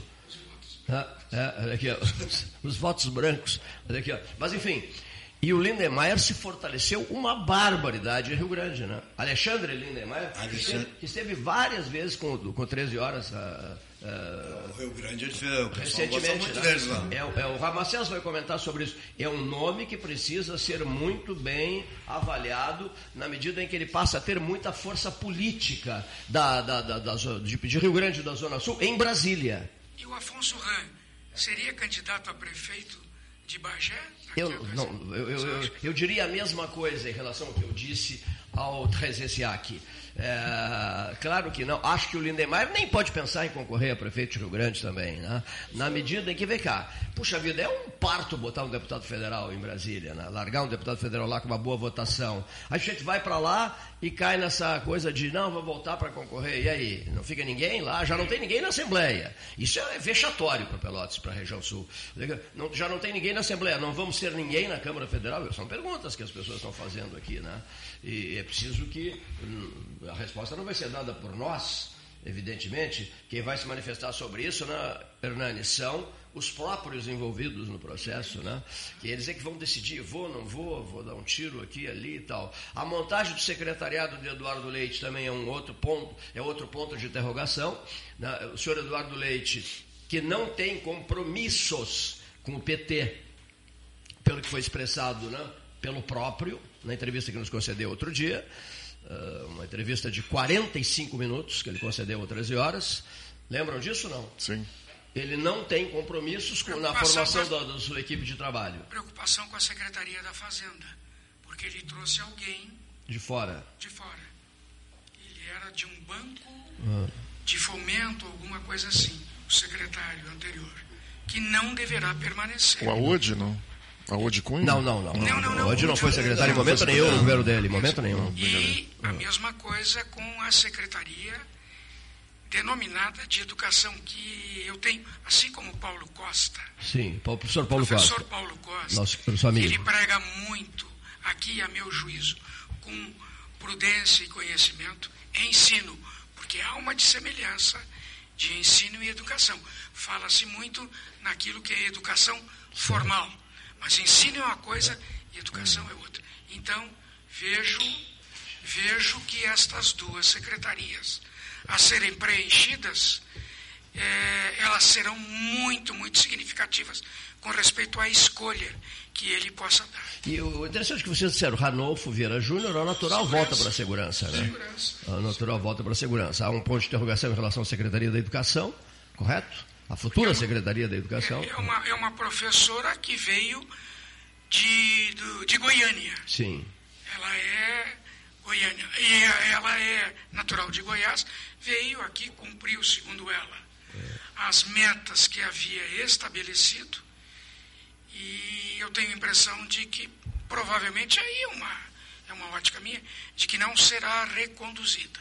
Achei maravilhosa a frase que o ouvinte mandou agora, Hernani, dizendo assim: é, em relação à presença de Pelotas na Assembleia Legislativa, seu Cleiton, preteou o olho da gachada. Olha que, que maravilha, né? Preteou o olho da gachada. Não elegemos absolutamente ninguém. isso era o saudoso Paulo Santana. Paulo? Santana usava muito o Pretinho Olho Negateado. isso mesmo. Grande abraço ao jornalista João Garcia, em Porto Alegre, acompanhando o 13, é meio querido, né? Que De Arroio Grande. né? um, um filho de Arroio Grande. O jornalista João Garcia é um filho de Arroio Grande, como Deogar Soares também, né? Era um filho de Arroio Grande, nosso inesquecível Deogar E Soares. uma parte Ah. aqui, tu, tu lembraste bem o Aldir Chile e a camisa do Brasil, que vai estar agora, a partir de agora, é a Copa do. Mundo. Ah, Copa estamos do Mundo é o próximo grande evento é a Copa do Mundo. Né? Que coisa, coisa maluca esse 2022. Olha aqui, ó. Muito bem. Resolvido o processo eleitoral gaúcho brasileiro e de outros estados da federação, São Paulo especialmente. Discutir né? ministérios e É, Copa agora. Ah, Será uma pauta boa, né? O que serão os ministros? Sim, não, secretários. o secretário, tal, a fala de Bolsonaro na sequência, quer dizer, as expectativas. Terminou as eleições, hoje- Brasileirão está decidido, Não, praticamente Hoje, o também. Brasileirão está decidido, Tá decidido. é o Palmeiras. Hoje é o dia 30 de outubro de 2022. É, em 15 dias, dentro de 15 dias, vamos trocar as urnas eletrônicas pela bola. Olha aqui, ó. E é, vai ser futebol, futebol, aquele fartão de futebol, né? E pela Pelo camisa. VAR, e pelo VAR, E temos pela VAR, camisa né? A canarinho, né? Do sentir Chile. falta de falar de eleição. Eu- a gente está falando há um ano e meio já nesse É, tô Não tem uns condomínios sempre transmitindo eleição de síndico, alguma É, coisa assim. não, Vamos ter que observar. Do Jockey- Club. Fazer os condomínio, tá, O desculpa, Freitas é que dizia, o Freitas é que dizia, no meu tempo se transmitia até eleição para a presidência do Jockey Club, né? É isso, hoje Né? nem tem mais. Não é verdade? Já é, já é por homologação. Vocês tá estão, que nem o sindicato. vocês estão motivados ou já, digamos assim, cansados da- da- da- da- do, que, do que vai ser essa Copa do Mundo e transmissões sem parar dia e noite, noite e dia? Não, vai valer. São os horários, a diferença dos horários sim. diferentes, né? É até bom para desanuviar um pouco o clima Vai da fora, aí vamos ver o que, que pode fazer, vamos É. prender quem, vão soltar quem, vai É. aumentar o quê. Aí vamos ver vem- a gasolina agora, na próxima semana, né? Gasolina vai subir. Vencida, vai subir. A vencida. gasolina na Vai próxima subir. semana, hein? Vencida. Esse filme nós já vimos. É. Satoru Nakajima tentando entrar na pista. Vencida, gostaram dessa? Eu tento, eu tento falar, às vezes não consigo, eu uso essa expressão. Satoru Sim, sim. Nakajima tentando entrar na pista. Quem foi Satoru Nakajima, ouvinte jovem? Foi um piloto medíocre, Grande piloto. japonês, medíocre. Japonês, nipônico. Ele tinha uma dificuldade incrível de entrar na pista. Olha aqui, ó. Então, Velocíssimo. eles não me deixam falar, eu, eu chego e digo assim, Satoru Nakajima tentando entrar na pista. Isso foi nos anos 70. Isso é raro. Bom, Depois. foi, foi nos anos 70, né? E Qual foi o horroroso depois do Satoru? Do Satoru, mas teve outro, teve um outro horroroso também, né? depois do Satoru Nakajima. Mas voltando, olha aqui, ó, voltando, para não esquecer aqui. É, concluída a Copa do Mundo, eh, vamos entrar no clima de Natal, certo? Vamos entrar no, no- no clima de Natal, confere? É. Hein? Quase que emenda, né? Quase. anos em 25 de dezembro. Farás? Sim. Farás 60, 60 e, Não. não, 62. No Natal? 72. Na Não, data de 62. Natal. Eu nasci 62. no dia 25 de dezembro de 1950, a 100 metros do Rio Jaguarão, na cidade heróica. E há seis meses Em da Copa do Mundo anos- 50. em Seis meses após a Copa do Mundo Fui 50. trazido pelos meus pais para Pelotas, significa dizer que eu estou com 67 anos e, e 10 meses aqui em Pelotas. Estabeleci a minha vida aqui. Não levando se uma arrependeu. vida simples. Está Não, não, não me arrependo. Pelo contrário, aqui fiz o meu lastro modesto e continuo até hoje cada vez mais afônico. Cada vez mais afônico. Aproveito, quero mandar, Cleiton, um abraço muito fraterno ao doutor José Fernando Gonzalez, que foi um parceiro muito, muito Tá nos ouvindo, íntegro, está nos ouvindo. muito íntegro em termos de, de labuta criminal, principalmente Tribunal do Júri, e depois fomos fraternos no Conselho Universitário da Universidade Federal de Pelotas, praticamente por quatro anos. E eu estou com saudades de revê-lo pessoalmente. Sei que ele está fora de Pelotas, mas receba neste momento meu abraço. Assim como mando um abraço respeitoso e um beijo também respeitoso ao professor José Gomes Rodrigues Neto, que foi e é o decano desta casa, isso. uma das pessoas muito queridas e eu tive a honra de conviver com ele nos bancos escolares, como tu também tiveste. Isso mesmo. Na nossa Domo Juris, na mesmo. Faculdade de Direito. Tu sabes que Tive muito, tive, tive muito apreço muito apreço e uma convivência. Amigo querido, grande. ele, ele me ligou três vezes, ele queria conversar com o Marasco. Aí eu avisei o Marasco e o Marasco ligou para ele. Né? O Marasco ligou para ele, né? porque eu lembro bem do período aqui dos anos, uh, na verdade do ano de 2004, né? ele foi um dos grandes incentivadores do Eduardo aqui no 13, o José Rodrigues Gomes Neto. né? Bom, senhores, e eu, e eu fico muitíssimo feliz com a tua presença aqui. Viu, olha aqui, ó. Fico muitíssimo feliz com a tua presença aqui. Olha aqui. Ficamos. Te, vi- te vicia isso aqui. Ficamos todos. Ah, Minha contribuição esmaecida, É, nada disso. Olha aqui, ó. ando com problemas de, de voz, e isso tem me preocupado um pouco, mas é, sobe, desce, melhora, fica. Agora- mas eu te agradeço muito pelo convite, Cleiton. E mais do que Eu fico isso, muito feliz com a tua por ter presença. te reencontrado depois de um longo tempo, porque tu te aposentaste em Isso. dezembro de 2012. Isso e eu fiquei ainda até o dia 12 de janeiro de 2013 na universidade. Depois, Eu saí, eu saí no 30 de dezembro de 2012. E eu, em fevereiro, me aposentei. A partir daí, essas coisas todas. Então, olha aqui, ó, já sabes o caminho, a poltrona te espera, teu microfone te espera, e será um grande prazer que tu venhas e estejas e, e muitas outras vezes conosco aqui. Reencontrar o Marcelo, professor Marcelo. Prazer foi todo meu. Coordenava por escolha dele e dos outros professores. Flamenguista? Já Eu levantou, ele, botafoguense ele desde- levantou, ele levantou a taça hoje de Sou manhã. botafoguense desde 1961. 61. 61, meu Deus do céu. Olha aqui, ó. Camisetas do Botafogo, tenho tudo comigo. Timaço do Botafogo dos anos 60. Né? Time, sim. Garrincha. Garrincha Companhia É. Limitada. Tive um prazer muito grande, faleceu há pouco. O Cal, naquele tempo. O Cal, isso do mesmo. Botafogo. E aí, diversificando. 67, 68, campeão carioca.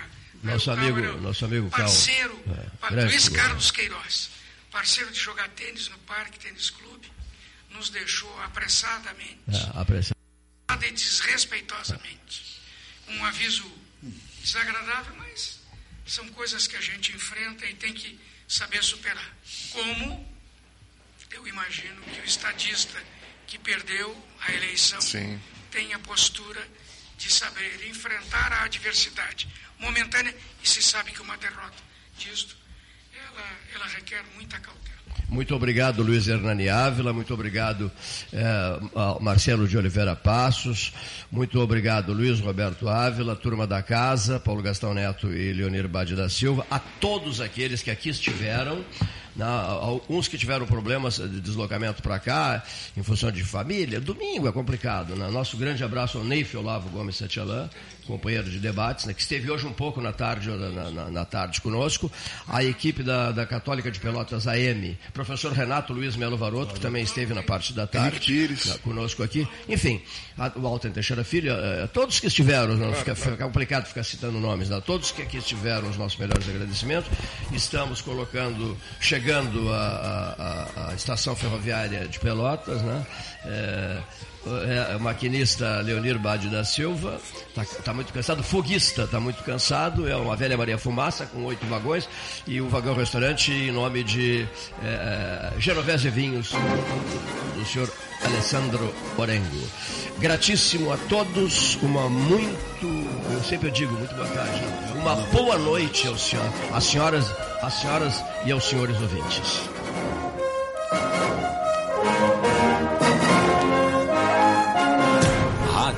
Universidade AM. CYK 273, 1160 kHz.